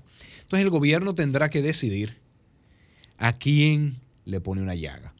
Obviamente, ahí siempre se discute afectar a los consumidores vía impuestos indirectos y TEBI, selectivo al consumo, todo lo demás. Afectar a las empresas vía impuestos sobre la renta, impuesto a los activos. Afectar a las riquezas vía impuesto a la propiedad inmobiliaria, impuesto a las riquezas. O sea, el- los impuestos no le gustan a nadie. Y ahí se hace un análisis A tanto nadie le gustan de... los impuestos, pero está demostrado que los más efectivos en términos de recaudación son los más regresivos, es decir, los, Sí, generalizados. es una pena. El impuesto sobre, los por ejemplo, las transacciones financieras, el impuesto sobre los combustibles, eliminación de, la, de las exenciones del ITEVI, que todo el mundo consume productos, eh, bienes y servicios de la economía, y si no hay exenciones, pues todo el mundo va a pagar, o las exenciones son muy limitadas. Entonces, yo di- digamos que esos son lo- lo- lo- los grandes generadores de ingresos, por lo menos en el modelo dominicano, me parece que... Y las primeras opciones también. Y, y el modelo latinoamericano también ha dependido mucho de estos impuestos indirectos, sobre todo al consumo. Porque es que hay muchas cosas. Uno quisiera que la reforma fiscal sea que promueva la equidad, que sea eficiente, que sea sencilla. Sea aspiracional. Entonces, la realidad. Se quieren tantas cosas que se terminan armando unos Frankenstein bastante complicados porque a todo el mundo hay que cederle un poco. Por eso yo he dicho, siendo oposición, que vayamos sin prejuicio al diálogo del pacto fiscal. Porque he estado en el gobierno, sé lo difícil que es gobernar, sé lo difícil que es tener todos los sectores diciendo todo el mundo menos yo. Y esto es un tema país que tenemos que abordarlo de la mejor forma. Vamos a un pacto fiscal donde se nos convoque a todos y que todos vayamos con la mejor de las intenciones, porque al gobierno hay que ayudarlo. Bueno, lamentablemente se nos acabó el tiempo. Eh, Digo, yo pienso que nos da para agradecerle a Juan Ariel. Pero, no, claro, esta por supuesto. interesantísima- Que queda tiempo para eso. Interesantísima entrevista y el haber accedido, sé que tiene labores eh, propias de la reestructuración del partido, que estamos inmersos todos. Eh, y agradecerte de verdad que hayas sacado el tiempo para venir a Es un compartir con privilegio nosotros. para nosotros, un privilegio tener esa mente tan brillante en este programa. Y Así debemos eh, motivarlo para que venga más a menudo a hablar de eso. Invítenme, Claro, invítenme. su está ahí. Así es. Y reiterar nuestra felicitación a todas las madres dominicanas que celebren su día mañana. Y agradecer su sintonía, como cada sábado. Esperamos, con el favor de Dios, tenerlos el sábado próximo en otra edición de Paneo Semanal. Hasta entonces.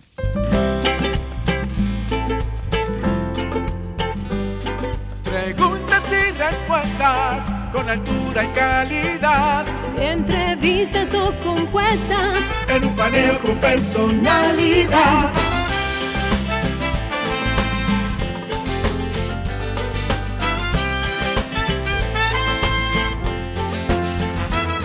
Un paneo con habilidad. Encuentro e interrogatorio. Un paneo con agilidad. Para lo importante y notorio.